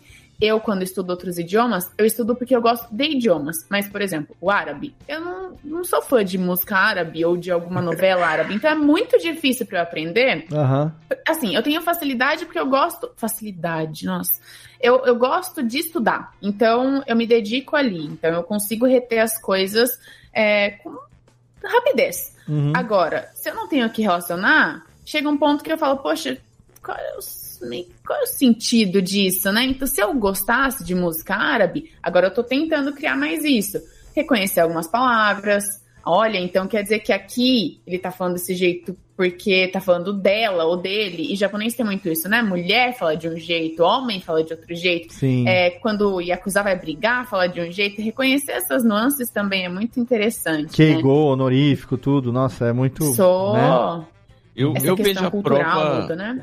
Uhum. Eu vejo a prova assim de uma forma assim um pouquinho diferente. É, é que é muito difícil quando você pega pra estudar pra prova só, você vai ficar muito limitado em uma coisa só. Aham. Eu acho que na verdade a, a razão, né, de fazer o Noryokushiken é você testar aquilo que você vive. Boa. Então a prova Boa. vai estar vai tá ali a questão do que você tá vivendo, que nem a Sara falou. O cara deixou de sair com os amigos pra assistir um dorama inteiro, assistiu Itiritoro no Nabe, daí morreu de chorar lá, porque entendeu o que ele falou. Na verdade, é Juritoro, né? Juritoro na É, verdade. Juri. Aí ele Shakurito no pegou o mangá do Dragon Ball pra ler inteiro. Aí ele leu o Dragon Ball inteiro e entendeu. Aí ele vai fazer o teste e ele vai conseguir é, colocar. Ele não precisou estudar pro teste, ele viveu japonês e o teste é só pra ver até onde ele sabe, sabe? Tipo, é um teste pra ele mesmo. Até- Até porque o material que você estuda para um JLPT tem muito material, assim, né? De, já- feito no Japão mesmo. Sim. Ele não ensina japonês a ninguém, né? Ele- É. Você já tem que vir com uma bagagem e você tem que entender o formato daquela prova. Sim. Eu concordo muito com o Vitor. Você,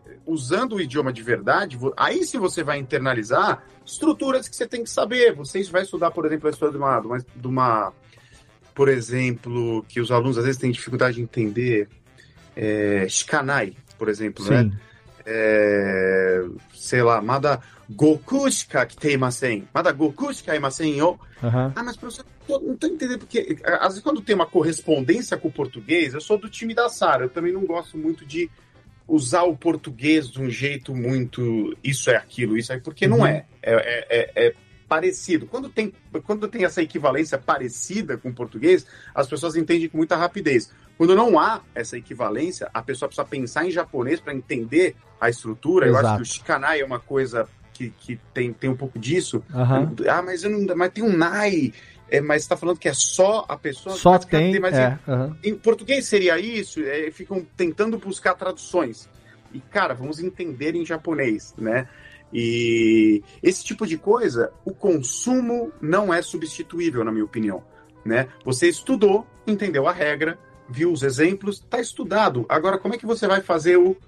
Vai, vai, deglutir isso, vai jogar isso pro seu Exato. cérebro para não esquecer mais? Usando. Língua se usa. Então, Exato. quando o Goku falar alguma coisa com o Shikanai, ó, já, você já vai estar com um nível de aprendizado Ah, o maior. Goku Quando não diria um Shikanai. Goku diria Shikane. É, o Goku tá- Shikane. Shikanezo. Até o Nê, É. É um jeito oralizado de falar. É. Você ensina isso, né?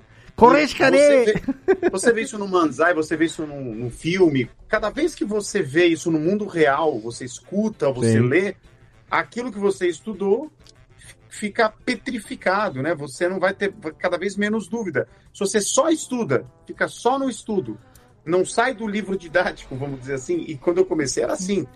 Você aprende menos, você não está usando. É uma, você quer aprender uma coisa que é feita para usar. É como se eu quero aprender, sei lá, arco e flecha e fico só aqui na minha parede numa estrutura que simula um arco e flecha, nunca jogando flecha nenhuma. Aham. Como é que eu vou para tirar com arco e flecha? Eu dei esse exemplo meio esdrúxulo, porque quando eu morei no Japão, eu, eu estudei arco e flecha no, Ó. no meu bukatsu lá. Aham. E, E e logo desisti, isso- porque ia tomar muito meu tempo, eu queria comprar fitas de anime. E isso volta, isso volta até pro que o Léo San tava falando em relação ao, a, a prova, né? De não, não dá pra pular, porque é justamente isso. Por exemplo, o Shikanai é uma coisa que se você pegar pra tentar entender, vai ser talvez até mais difícil do que se você está vivenciando ali, é, aprendendo no seu dia a dia, sabe? Com o Nihongo. Então, que nem eu e a Sara a gente tava conversando outro dia, né? Que a, ono, a onomatopeia japonesa é a segunda língua. No Japão tem o japonês Sim. e tem o japonês onomatopeia. Uhum. E no Noryokushiken no N1 tem onomatopeia, né, Sara? Você falou? Então, Sim, a onomatopeia você vai pegar na sua vivência do japonês, sabe? Ler no mangá que vai estar lá escrito no fundo. E a gente usa onomatopeia Então- no dia a dia, sem saber às vezes que é onomatopeia, falando japonês. Por exemplo, como você fala assim, dito shite kudasai, por exemplo, né? Ou então, Sim. chanto yata, sabe? Tipo, chanto yata, fe- fez direitinho, mas esse chanto é onomatopeia também.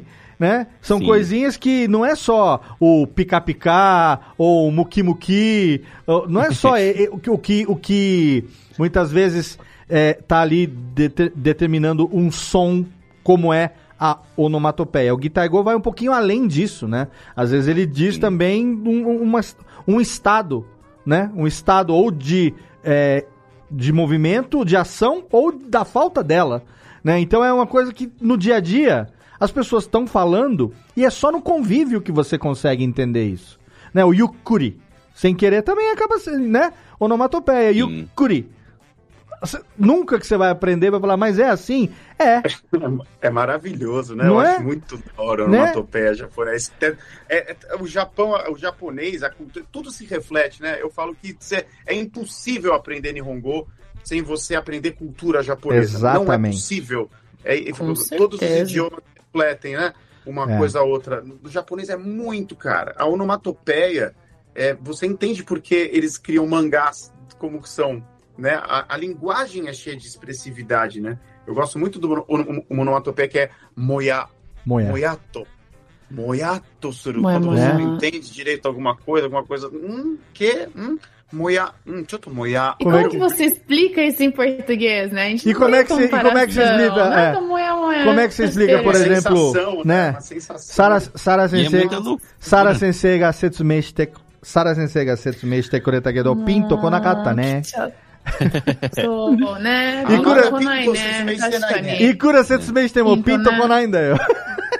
ピンとこないね。もうちょっとちゃんと説明してください。 Pinto Mas Pinto Nitsuite, né? Pinto Nitsuite. Chicari, chicari é onomatopeia também, né? É. Gente, explica o pinto que os ouvintes não estão entendendo. A Sara que tem que explicar, eu só sei usar. Ixi, logo eu. Ainda assim, uso não, mais ou tem... menos, gente. Eu não uso também, não. Tem... a gente tem que relacionar muito com o som, né? Esse pinto. Né? É, Então, o quando uma pinto. coisa não, não vem assim, a sua mente, a gente Uhum. fala, ai, não vem como pim. Só que esse som, a gente tem que mostrar com, com o tom, né? Então, pin tokonai é quando você não, não se toca daquilo, ou não percebe aquilo, não lembra daquilo imediatamente, né? Pin tokonai. Tipo, Sara, Sara, nanka, nanka pin tokonai, né? Pin tokonai. Não, Sara, hum, me vem Não, à mente, e, meio que e- assim. e assim, no dia a dia, eu acho que uma, uma dica que, se eu puder dar, é o seguinte: se joga no convívio o máximo que você puder.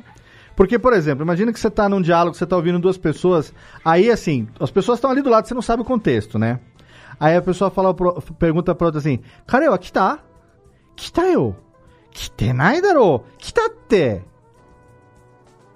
Ih. Só isso. E aí, o que que disseram?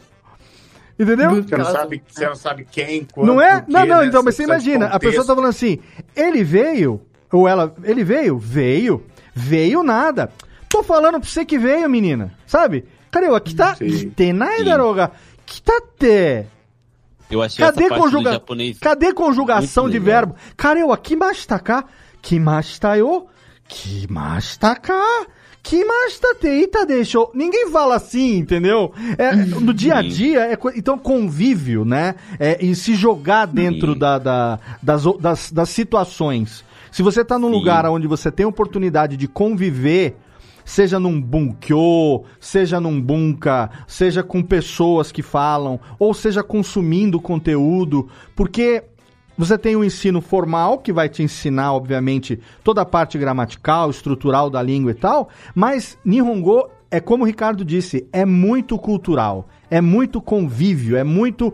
Quanto maior diversidade de conteúdos você absorver, mais você vai entendendo as expressões e se qualificando, né? Porque é- é- tem muito disso, não dá. Ninguém aprende Nihongo só estudando método.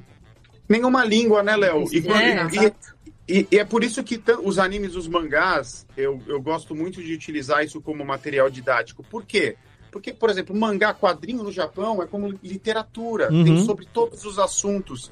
Não, não é um- uma coisa para criança de maneira nenhuma apenas.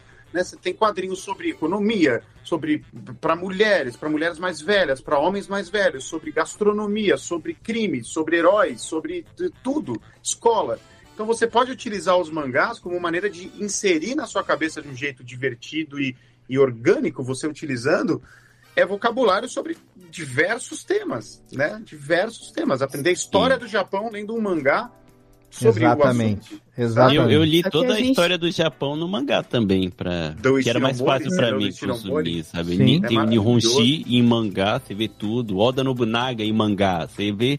Tem tudo em mangá, sabe? Então é, é muito fácil, assim, e é... Hoje em dia a gente tem essa sorte mesmo, que a cultura japonesa tá em tudo, em cada detalhe. Você, assim. imagina você tá lendo o mangá lá do, do, do Dragon Ball. Aí a Titi, a Titi, que é a esposa do Goku, né? Aí a Titi fala, sei lá, alguma coisa tipo. Ela falava com sotaque de, de Fukushima, né? Alguma coisa assim. Ela falava com sotaque do interior, né? Bem puxado, O, Ina, sim. o Inaka, né? Ela falava assim: Goku-sa! Ela falava assim: Goku-sa! Mo, jubun tabeta daro! Ela falava um negócio assim. Aí o Goku respondia assim: Ora, koreshika tabete nezo! E aí? Sabe? Olha o Sky que você falou que Né? o Goku não usava. Então, não, não, eu falei que é. Então, o- ora, ora tabete. Não, mas ele não fala. O Shitari não fala, mas ele fala o zoando. Né? Sim, ele fala: sim. Goku-sa! Mo, taku-san tabeta daro! Né? Aí ele falava assim: Ora, koreshika tabete nezo!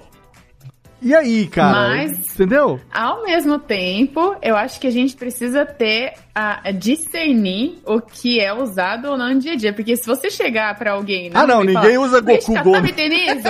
Uma vez uma primeira aula chegou Não, assim, não, não, não. "Yo, sensei." Aí eu falei, tipo, Watashi wa Aikido, tipo, comigo, tudo bem, né? Eu não ligo, mas não chega pra um sensei no Nihon falando, Yo, sensei. Ou, E- tipo, Kore pan datebayo. Tipo, Não, até porque. Sim, é, sim. o Goku. né, a o a gente- entender o que que é Sim. do personagem Exato. e o que, que é o Uma coisa que é japonês, tradução- Cara, isso faz todo sentido, meu, porque assim, as pessoas confundem, é bom você ter falado isso, né? Sim. Porque aí toca muito, eu, eu convivo muito com isso, porque a proposta do, do, do meu estilo de ensino é aprender se divertindo, se livrar de tradução, é o que a gente sempre faz e Uhum. usa muito cultura pop. Uhum. E tem essa crítica que vem mais, ó, se você ficar aprendendo muito com mangá, você não vai ficar falando com os personagens, não é essa a ideia. Aham. Porque sempre existe um estilo formal, você precisa começar, você não vai sair lendo um mangá. Claro, claro. Até porque se você está começando hoje a estudar japonês, é um tempinho para você ser capaz de pegar um Dragon Ball e, e se divertir com ele. Você precisa de fundamento. E esse fundamento é construído com gramática, com estudo, vamos dizer, mais tradicional. Anda de mão dada, né? Anda de mão É. dada. Mas os mangás, eles estão lá para você fixar as estruturas, por exemplo, o Shika, que o Goku falou, né? Estruturas gramaticais mais do básico, vamos dizer assim, elas estão o tempo inteiro. Pode ser uma linguagem caricata, pode ser uma linguagem usável, pode ser uma linguagem de um dragão falando, que você jamais vai falar naquele tom, mas as estruturas ali no meio das frases são coisas que você está estudando e você está revisitando. É, sabe, união de verbo, coisas simples que o Sim. aluno precisa saber muito bem. Por exemplo, forma T, né? Teiru, temoral, Aham. é, teageru, tekureru, sabe? Esse tipo de coisa tá o tempo todo aparecendo em mangá, seja ele uma aventura de RPG, seja ele um mangá que fala sobre economia, né? Sim. Então, É, assim, e é interessante. diga, diga.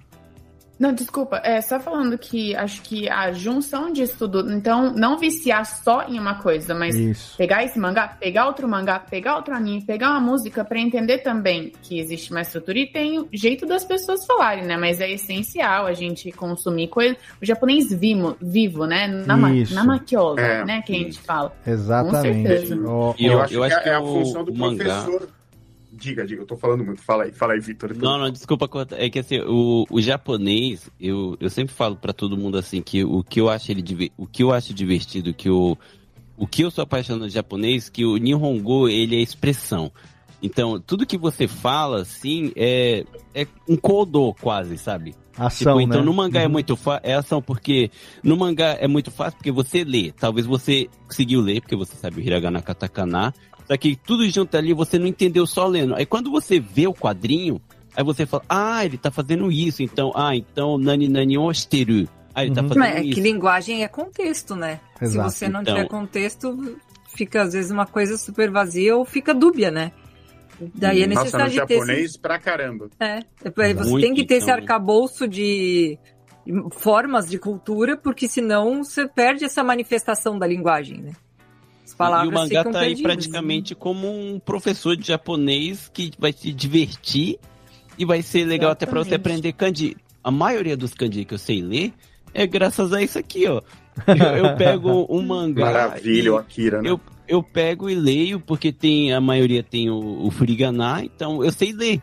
Sabe? Se Sim. você falar escreve, aí talvez eu não vou saber, mas eu vou saber ler se tiver ali, sabe? Então o Bom, mangá até é os um japoneses estão estão esquecendo a pouco a pouco a Sim. escrever, né? E eu, eu uso até um aplicativo aqui, ó, que se chama. Esse daqui é, é bem legal. Chama Kanji Ninja. Ele ensina o kanji da primeira série do, do ensino fundamental, um, né? Do itinense até o urokunense, são mil e poucos kanji. Uhum. Aí aparece, você tem que escrever ele. E depois, de- depois de um tempo, assim, que você vai escrevendo vários, ele aparece de novo. E agora você tem que escrever como se lê ele Olha aí. sabe? Então aí você vai aprendendo e, tipo, é muito fácil. Você se diverte ali e fala, caraca, que bagulho difícil, deixa eu fazer aqui. Aí depois você vai, ah, ah, ah, ele se lê assim, é mesmo, eu fiz, né? Então, e que nem eu e a Sara, a gente já conversou, né? A Sara é, a Sara é a- é realmente a selo otakuzona de linguagem, porque Ora. só que ela, ela é dessa que gosta de estudar várias línguas e ela vive postando foto do caderno dela, sabe? E ela escreve tudo, tudo, tudo, tudo. E mesmo sendo num celular, você não escreve teclando, você escreve com o dedo, assim, né? Vai passando o dedo pra Sim. escrever. Então, quando você escreve, é que nem a Sara fala, memória muscular é tudo. Sim, Então, sim. quando você escreve, sabe? Então, o cérebro já decora e assim você vai aprendendo. O japonês, eu acho que, diferente das outras línguas, tipo coreana, essas coisas que a gente não, não tem no dia a dia tanto, a cultura, Aham. é que é mais difícil. O japonês a gente tem no dia a dia. Você pode ver um anime, um dorama, uma série, a Netflix tá aí. Você pode colocar o Yasashi Nihongo da NHK, ver podcast em japonês, que é, é fácil, sabe? E- ou ir lá no, no ver com o Ricardo, com a Sara, sabe? Tem tudo, tem várias, vários jeitos. E o japonês é muito tudo divertido. quanto é gosto, né? Hoje você Sim. tem Sim. muitas opções. Assim como eu hoje, por exemplo, não assisto anime, mas eu gostava muito de mangá quando eu era adolescente também. Só que eu já era mais do show de mangá, então eu ia pros meus gostos, né? Mas tá aí a questão dessa diversidade que você pode sempre achar o que você gosta, né? Com Se certeza. você não acha no papel, você acha na televisão, você acha na internet, você acha em músicas. Então é muito belo, né? Todo esse acesso que a gente tem hoje em dia. É, o É Nihongo... muito sortudo. O, o, o- o estudante de japonês é um cara muito sortudo, É. porque além de ser um país que produz quantidades, assim, toneladas de cultura, Sim. a cultura do próprio Japão é riquíssima demais, a música é incrível, o cinema é maravilhoso, a literatura é da hora. Então você tem, você- seja lá para onde você vá, você vai ter um material. E eu acho que os japoneses são muito competentes eles são muito legais com o estrangeiro que quer aprender japonês, porque eles sabem que tem muita gente que quer aprender. Então Aham. tem, como o Vitor falou, sabe, a NHK Easy, que é um site que ele pega uma notícia complexa, por exemplo, sei lá, da guerra da Ucrânia, e reescreve essa notícia só com um linguajar básico de japonês, com palavras grifáveis, com explicações, para você conseguir viver em japonês. Eu Uhum. prego muito a imersão. Né? Hoje na internet a gente Sim. pode simular que a gente está no Japão. Sim. Você pode consumir notícias em japonês, você pode assistir a programação de uma TV, você pode ouvir uma rádio, Uhum. tudo isso por meios legais. Você pode acompanhar animes no momento que ele sai, quase, com serviços como Crunchyroll. Então hoje é possível você se cercar de mecanismos que simulem que você está no Japão. Por que não usar Sim. isso? Lógico. Não, você pode usar o falou, seu sistema operacional do seu celular, troca para japonês, que daí você se obriga Pode. a ver as coisas do, do dia a dia. Como que eu faço para mandar uma foto? Como que eu faço para acessar um grupo? E ali você vai estar com tudo em japonês também. E É a Sara falou isso, a Sara falou isso no podcast lá também, que eu acho bem importante, que eu acho que foi o, o jeito que eu realmente aprendi o japonês. Como eu tive a sorte de estar no Japão e estar cercado de japonês, é, eu, a única coisa que eu poderia fazer era falar em japonês. Uhum. Mas se tá no Brasil, é que nem pra tudo, você quer aprender aquilo, se coloca assim no meio e ao seu redor só deixa tocando música japonesa. Só coloca, sei lá, entra, no- que nem o Léo falou, entra na NHK, fica vendo notícia, mesmo que você não esteja entendendo agora, aos poucos você vai falar, ah, ele falou nani nani shitemasu. Ah, nani, koreshikanai. Vive aí isso, eu- né? você vive, É, e ó, aí assim, você assim, aprende. tem na, por exemplo, o, o Diogo aqui, o Diogo Brasil, antes que eu esqueça, teve um superchat aqui, que ele mandou aqui um all out e todos apoiam no Gak no Sky, pra deixar já falado aqui no que tem- Nossa, ele tinha, tinha esquecido Endo. aqui. Obrigado, Diogo, por mais um superchat. E eu tava tentando lembrar aqui, mas realmente eu assisti é, Samurai Gourmet, Midnight Dinner, né? Que são duas serinhas muito gostosas que tem na Netflix também, que eu assisti e sai- tem muita coisa em japonês na Netflix, mu- muita Love. produção Muita, japonês na Netflix que é legal, sabe? Tô brincando, tem tô muito brincando. anime, tem muita coisa é, e assim a facilidade hoje que isso que o Ricardo falou que a gente tem de criar uma imersão, de se do que o que o Vitor falou, criar uma imersão, de se de se cercar de coisas, né, que permitam que, sei lá, não, obviamente não o dia todo, mas em algum momento você fazer aquilo, você é, se permitir é, e assim, é um tema que eu já vou aqui para os finalmente. Se deixar a gente aqui, todos nós vamos- gostamos tanto que vamos ficar três, quatro horas aqui conversando. Eu também não quero canibalizar aqui a noite de vocês mais do que já usei. Mas isso aqui acho que merece uma parte 2. O que, que vocês acham, hein, gente? Merecemos, hein? Pra gente. ah, hoje que a gente introduziu né, o tema, que a gente falou bastante sobre isso, a gente pode, num segundo programa, ah, brincar um pouco com dicas práticas de algumas coisas. Talvez até trazer alguns exemplos. Vamos, vamos tentar depois trocar uma ideia, criar um grupinho, bater um papinho ali e ver o que, que a gente consegue fazer, porque é tão fascinante né? Nós todos somos apaixonados por isso e a gente tem o desafio de ensinar a Jéssica. Agora para encerrar o programa aqui. Jéssica, Ah, seguinte, faz muito frio no Rio Grande do Sul, hum. tá? Então Dizem, você tem que aprender a dizer como você se cobriu com o cobertor. Sim, Certo? Muito bem. Então, cobertor é mofo. Uhum. E aí você vai ter que usar uma partícula que é você usou o cobertor. Então, mofo de. Você usou o mofo. E o verbo cobrir-se é cabuceiro. Cabucemaço. No passado, cabucemastar. Mas aí você cabucemastar fica muito formal. Você pode falar cabucetar. E aí você pode dizer. Virou formalidade. ó. Você pode dizer então que me cobri com o cobertor mofo de cabucetar. Jéssica. É o mofude cabuce mastar. Não, não, não, não funciona. Não? Não funciona assim. Seu pai vai dizer, dá você da adega, Jéssica. Não pode. Não pode, esquece isso que eu tô falando. É só pra constranger viu, você. Não pode.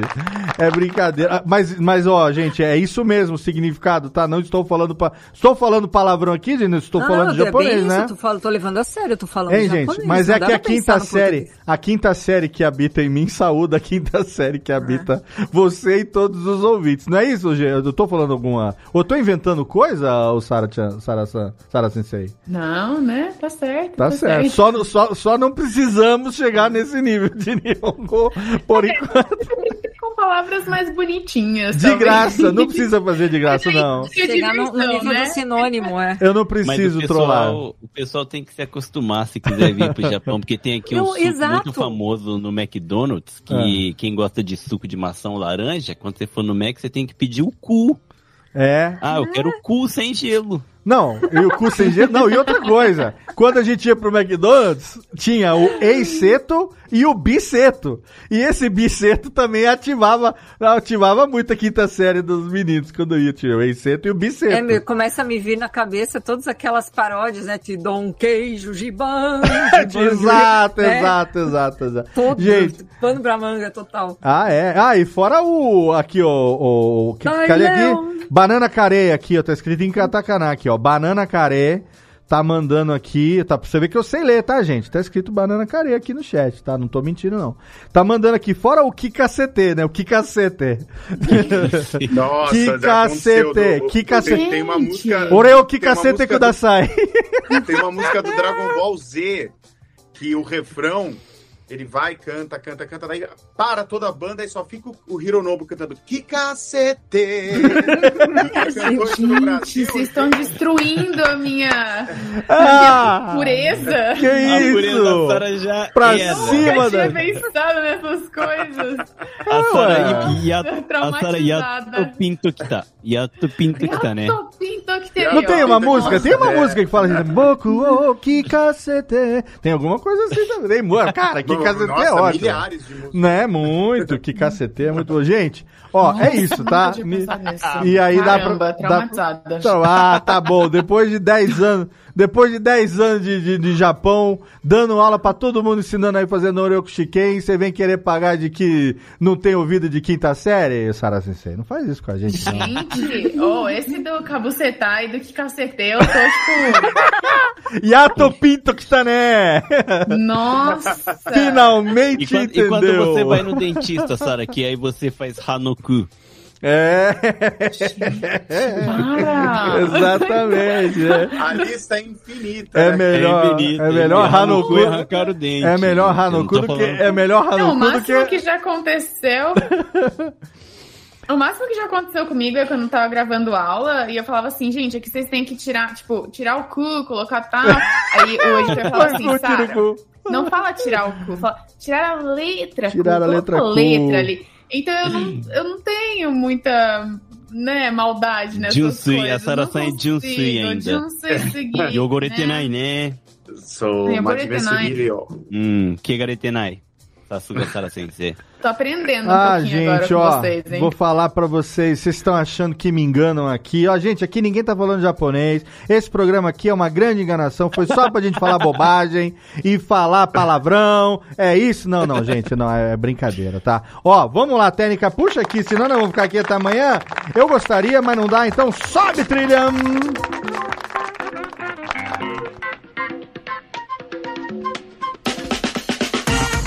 あーやっと終わりましたね。また、ハジョフォビアを録音しましたけど、わか、さっぱりわからない人もいれば、Takusan Wakatashi Tomohiro. Daibu, Takusan não, Daibu né? Daibo Wakatashi Tomohiro Kedo. Tem gente que não entendeu nada, tem gente que entendeu mais ou menos, mas eu sei que a gente se divertiu muito nesse nosso episódio hoje para falar sobre aprendizado de japonês. Eu quero agradecer, em primeiro lugar, a menina que aguenta todas as... Ô, ô, ô Jéssica, o nosso ah. programa de hoje... Você sabe, né? Foi falado na nossa leitura de recados. Ele é a nossa participação no mês de março na campanha hashtag o podcast é Lindo. delas 2022. Então nós temos aqui você, a nossa garota do elenco fixo e a Sara representando as mulheres podcasters que estão aqui com a gente hoje. A Sara pode até não se considerar, mas a Podosfera a considera sim como uma podcaster. Então, faz favor, inclusive fica aí o convite para Sara. Se quiser, podemos desenvolver aí um podcast em japonês. Fica a ideia aí, hein? Tô só Pode, jogando pro universo. Vamos juntar eu, você, Ricardo e Vitor aí, fazer uma joint venture aí, criar um podcast em Nihongo, né? Ah, vamos fazer, ó. Não tem nem brasileiros falando em japonês. Hã, pra fazer cada, cada tema, a gente, cada programa a gente fala de um tema, a gente escolhe um determinado quadrinho, um determinado anime, brinca um pouco. Olha, dá pra render aí, como se eu já não tivesse sarna pra me coçar. Eu tô sempre cavando mais.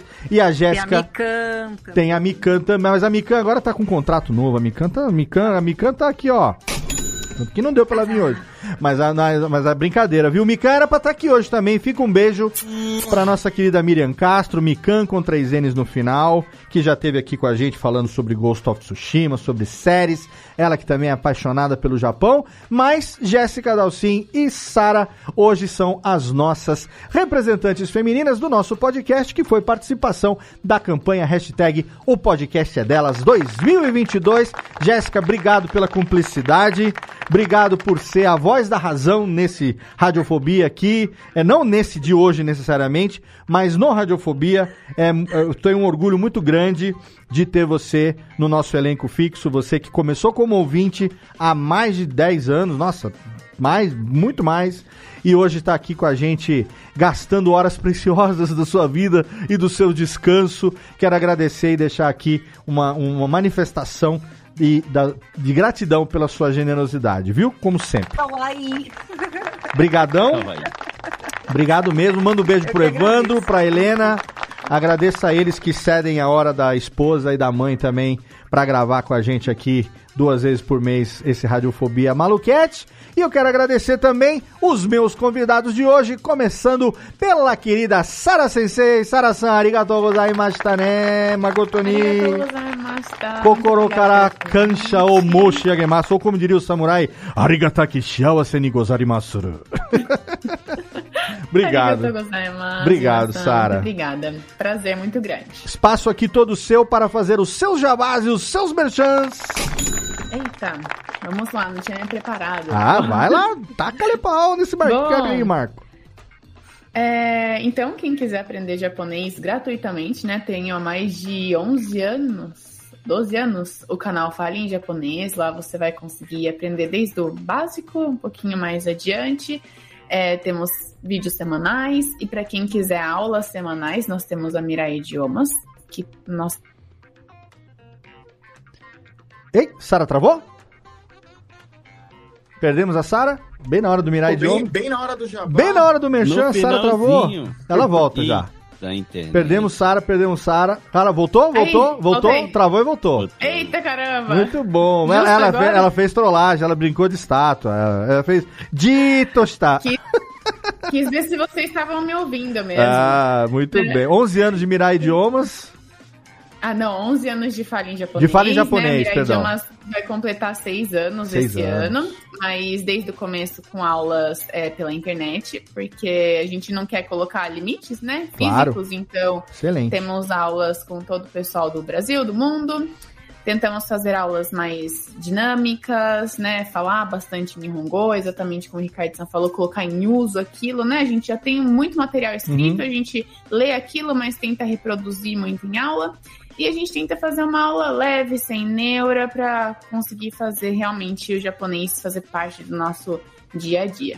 Muito Então, bem. quem se interessar, Todos os links estão lá no post. Fale em japonês canal no YouTube. Também tá lá o Sara Longato no Instagram, é isso? Pra poder seguir você, né? Salongato. Salongato Isso. e também o Instagram da Mirai Idiomas vai estar tudo lá. Recomendo, inclusive, que você, é claro, ouça os podcasts no Japão com o Vitor Honda e também, principalmente, os podcasts com a participação da Sara. Eu recomendo aqui, especialmente, três episódios que eu gosto muito com a participação da Sara. Um deles que é Também. sobre superstições que eu acho que é muito foda esse episódio. Um episódio sobre Gitaigo, onomatopeias, que esse é impagável, né? E aí você vai conhecer um monte de coisas das que a gente falou aqui também. E um episódio onde você conhece um pouco mais da história da Sara. Foi uma live, inclusive, que foi feita tanto no canal da Mirai quanto no canal do No Japão, que tem como produtor e host, criador há dois anos, meu mais novo amigo, Boku no Yujin de Aro, de Iro, de Gozaro, Vitor Honda. Valeu, Vitão! Arigatou gozaimasu. Eu que agradeço aqui pelo convite. Foi uma honra participar do Radiofobia. Nem acredito nesse momento. Mãe, Que eu tô isso? aqui. que isso, Já irmão? tá! Já tá! Sai, Mazakan! Miteruka, mamá! Otosan, iruze! Gro Globo de Anaikido, tô aqui. Podcast Tokai no Atarashi Superstar. Ah, que isso, cara. Obrigado, obrigado, porque, olha, parabéns. Eu me apaixonei pelo seu podcast. Eu tava procurando há muito tempo alguma coisa sobre as coisas do Japão, né? Eu tenho amigos queridos no Japão, inclusive mando um abraço aí pra Podosfera Nipo-Brasileira, Carlinhos Vilaronga, toda a galera aí. Sei que eu tô devendo, tô em falta há dois anos com o Carlinhos. Esse ano, pode falar pra ele que, pra compensar a minha falta, eu vou pegar, vamos organizar e eu vou dar uma aula de uma hora, uma hora e meia, o tempo que for, só pra galera do Japão. Nós vamos fazer um encontro particular e de graça, obviamente. Vai ser um agradecimento meu e também um pedido de desculpas por esses dois anos que eu não pude participar do evento. É promessa feita aqui. Ricardo tá de prova. Demoro, mas cumpro minhas promessas. Pode falar, viu? Vamos lá, Vitão. Não, mas é, é isso mesmo. Obrigado, Léo, pela, pela oportunidade de estar aqui. A, a Sara também, eu quero agradecer por ela ter topado participar lá nos meus pedidos repentinos. Sara, participa comigo no episódio. Ela, o que, que é podcast? Eu falei, ah, é mais ou menos isso aqui. Só liga o microfone. Peter, Ah, é segredo legal. isso. Mas ela topou aí, aí conseguimos criar essa série, né, sobre o Nihongo, sobre japonês, fizemos esse sobre superstições também, que foi bem divertido. A, Sim. a Sara, ela é a rainha da, das palavras soltas, assim, do- dos trocadilhos malucos. É bem legal. Eu também queria também pro pessoal que tá ouvindo aí seguir a hashtag lá no Instagram, Podosfera Nipo Brasileira, que tem muito podcast aqui, tem muito criador de podcast aqui no Excelente, Japão. excelente. Tem, tem um mundo bem grande aí. Pra quem ama a cultura japonesa, sei que se você tá aqui, se tá ouvindo, é porque você gosta. Então vai ter muita coisa legal. Obrigado pelo espaço. Eu sou o Vitor, o maior furiô da podosfera. É. É. assim que eu me chamo. Não sei se é verdade, mas eu assim eu acredito. O nosso Furiô preferido entrou no chat aqui no finalzinho na Becast Podcasts e Multimídia, que eu estou processando por conta do uso do nome. Carlinhos Vilaronga vai receber uma intimação diretamente do Ixi, Japão por do ter. advogado, bem gostinho. É, pra não falar que o nome é igual ao meu, ele bota, botou multimédia no final, com E no final. Esse cara me, vai, vai me mandar uns negócios do Japão pra compensar É. depois. Carlinhos, um beijo pra você também, pra toda a podosfera nipo brasileira, hashtag pra você compartilhar esse episódio. E também, é claro que eu não posso deixar de agradecer aqui, meu irmão, meu amigo, mais uma vez comigo, Ricardo Cruz. Rabataque, irmão, é nóis. Gozaimasu, Satoshi Kato desu. Como Tonita no Kato desu. É, foi muito legal porque são raras as oportunidades de quem gosta de língua japonesa, quem ensina a língua japonesa, quem tem a mesma experiência, né? Tipo eu e a Sara, que a gente tem curso de japonês, lida com alunos, Uhum. a gente trocar essas experiências, falar dificuldades em comum das pessoas, pensamentos errados, é melhor pensar assim, é melhor fazer assim. Então esse tipo de papo é muito legal, tenho vontade de falar mais sobre esse assunto. É, vamos armar uma collab, Sara, vamos fazer alguma coisa, vamos inventar Aí, ó, tá moda vendo? nesse mundo, porque vale Bora, muito a pena. Excelente. Eu acho que é muito legal. E. Cara, é isso. Obrigado pelo convite, Léo. Cadê o É, Ticlin? Taca-lhe pau. Eu tenho. Bom, tenho eu, eu- meu canal de música que tem no YouTube, que é Ricardo Cruz. Vocês digitam meu nome e o nome de qualquer anime song, eu já devo ter feito, porque são centenas de músicas que a gente já fez. E hoje aqui o foco é língua japonesa, então tem o meu canal Nihongo, no, tanto no YouTube como no Instagram, e nos dois lugares a gente tem conteúdo todos os dias. Excelente. É um- uma suadeira produzir esses conteúdos, mas é muito legal, então é, prestigia lá. Toda quarta-feira, a partir desse ano a gente mudou um pouco as coisas. É, toda quarta-feira a gente está fazendo uma aula aberta, tem uma aula ao vivo em que eu pego um trecho de algum texto, de alguma coisa que tem disponível oficialmente, seja um anime, um filme, pega um Uhum. trechinho do texto que é dito lá, a gente analisa em aula. E vocês vão me ver ali suar a camisa, porque é aquelas coisas, né? nem sempre tudo é traduzível, e aí eu estou apresentando o conteúdo para pessoas que sabem nada, pessoas sabem médio, pessoas sabem muito. Então sei- é, é sempre muito interessante essa aula de quarta-feira. É, ao- à noite, às 8 da noite, a gente faz isso. Todo mundo pode colar lá no canal Nihongo, tá? A gente faz essa brincadeira do Nihongo com Go. Vamos Sim. aprender Nihongo. E, e é isso. Segue essa na- nas redes sociais e no Instagram também, especialmente tem conteúdo todo dia lá também. E eu Obrigado recomendo- pelo espaço. Que isso, Ricardo. É, Radiofobia é todo seu. Espaço sempre aqui. Tanto Radiofobia quanto as redes sociais, qualquer coisa, só me mandar uma DM que a gente espalha para os quatro ventos. É, e lembrando também, Nihongo, eu recomendo você entrar no grupo do Telegram do Nihongo para você receber as notificações. Né? Eu fico sabendo das novidades, eu, eu, como é muito conteúdo também de YouTube e tal, o Telegram é a minha primeira fonte de atualização quando tem alguma coisa no canal. Inclusive, o Ricardo, quando tem programado alguma coisa que vai ao ar no dia seguinte, o link já corre no, no, no- no Telegram ali no grupo antes, você já pode clicar, já definir o lembrete e tal.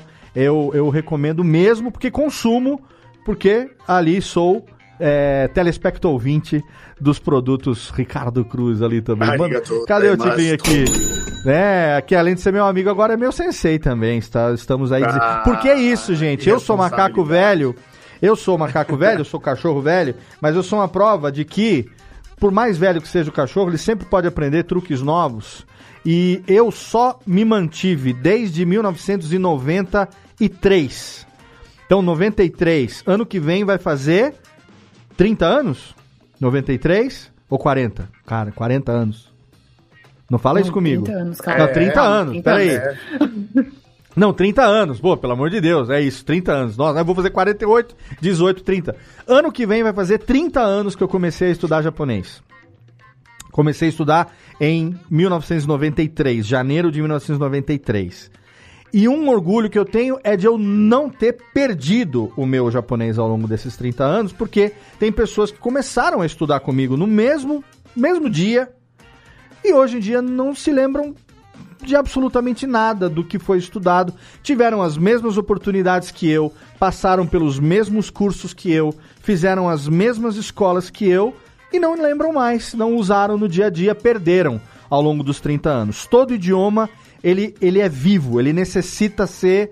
é- é- imagina é um pet, imagina você. Você tem que se alimentar diariamente para poder ter vida, né? O idioma é a mesma coisa. E eu me orgulho de nunca ter deixado de consumir Nihongo, nunca ter do- deixado de usar Nihongo. Claro que eu tive as oportunidades de acabar indo trabalhar e produzir conteúdo e fazer outras coisas que me permitiram isso.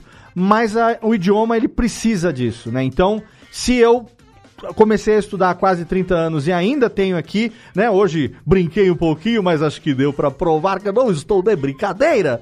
Então você também vai conseguir e quem sabe em breve não vai estar aí trocando ideia com a gente em Nihongo também. Vai ser uma honra receber você aqui, quem sabe como recebi os meus convidados de hoje. Obrigado, meus queridos. Cada um muito sucesso nos seus empreendimentos. Obrigado a você que nos ouviu aqui. Obrigado pelo seu download, obrigado pela sua audiência. Obrigado a todo mundo que nos acompanhou ali no chat do YouTube, que mandou a sua pergunta, que interagiu, que mandou super chat e a você que tá aí há quase 14 anos ouvindo a gente, né? Obrigado pelo seu download, obrigado pela sua audiência e a gente volta daqui a duas semanas com mais um episódio. Então, Radiofobia no Rissona no Minasama. この13年間ありがとうございました。ね。次の番組またダウンロードしてぜひ聞いてください。ここで丁寧にプロデュースしております。Beijo pra todo mundo, abraço na boca, até o próximo e tchau!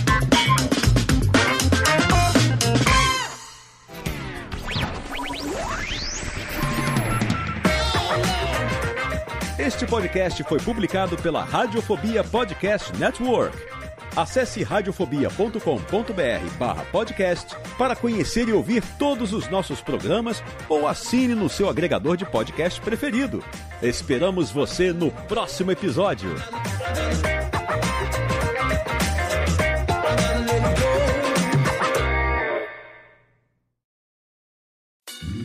Oi, eu sou o Antônio Viviani e quero convidar você a ouvir o nosso podcast Voz Off. Desde julho de 2017, eu e meu amigo Nicola Lauleta temos o prazer de conversar com as grandes vozes do rádio, da TV e da publicidade do Brasil e trazer suas histórias até você. Se você, como nós, é apaixonado por locução, acesse vozoff.com.br e acompanhe nossos episódios aqui na Radiofobia Podcast Network.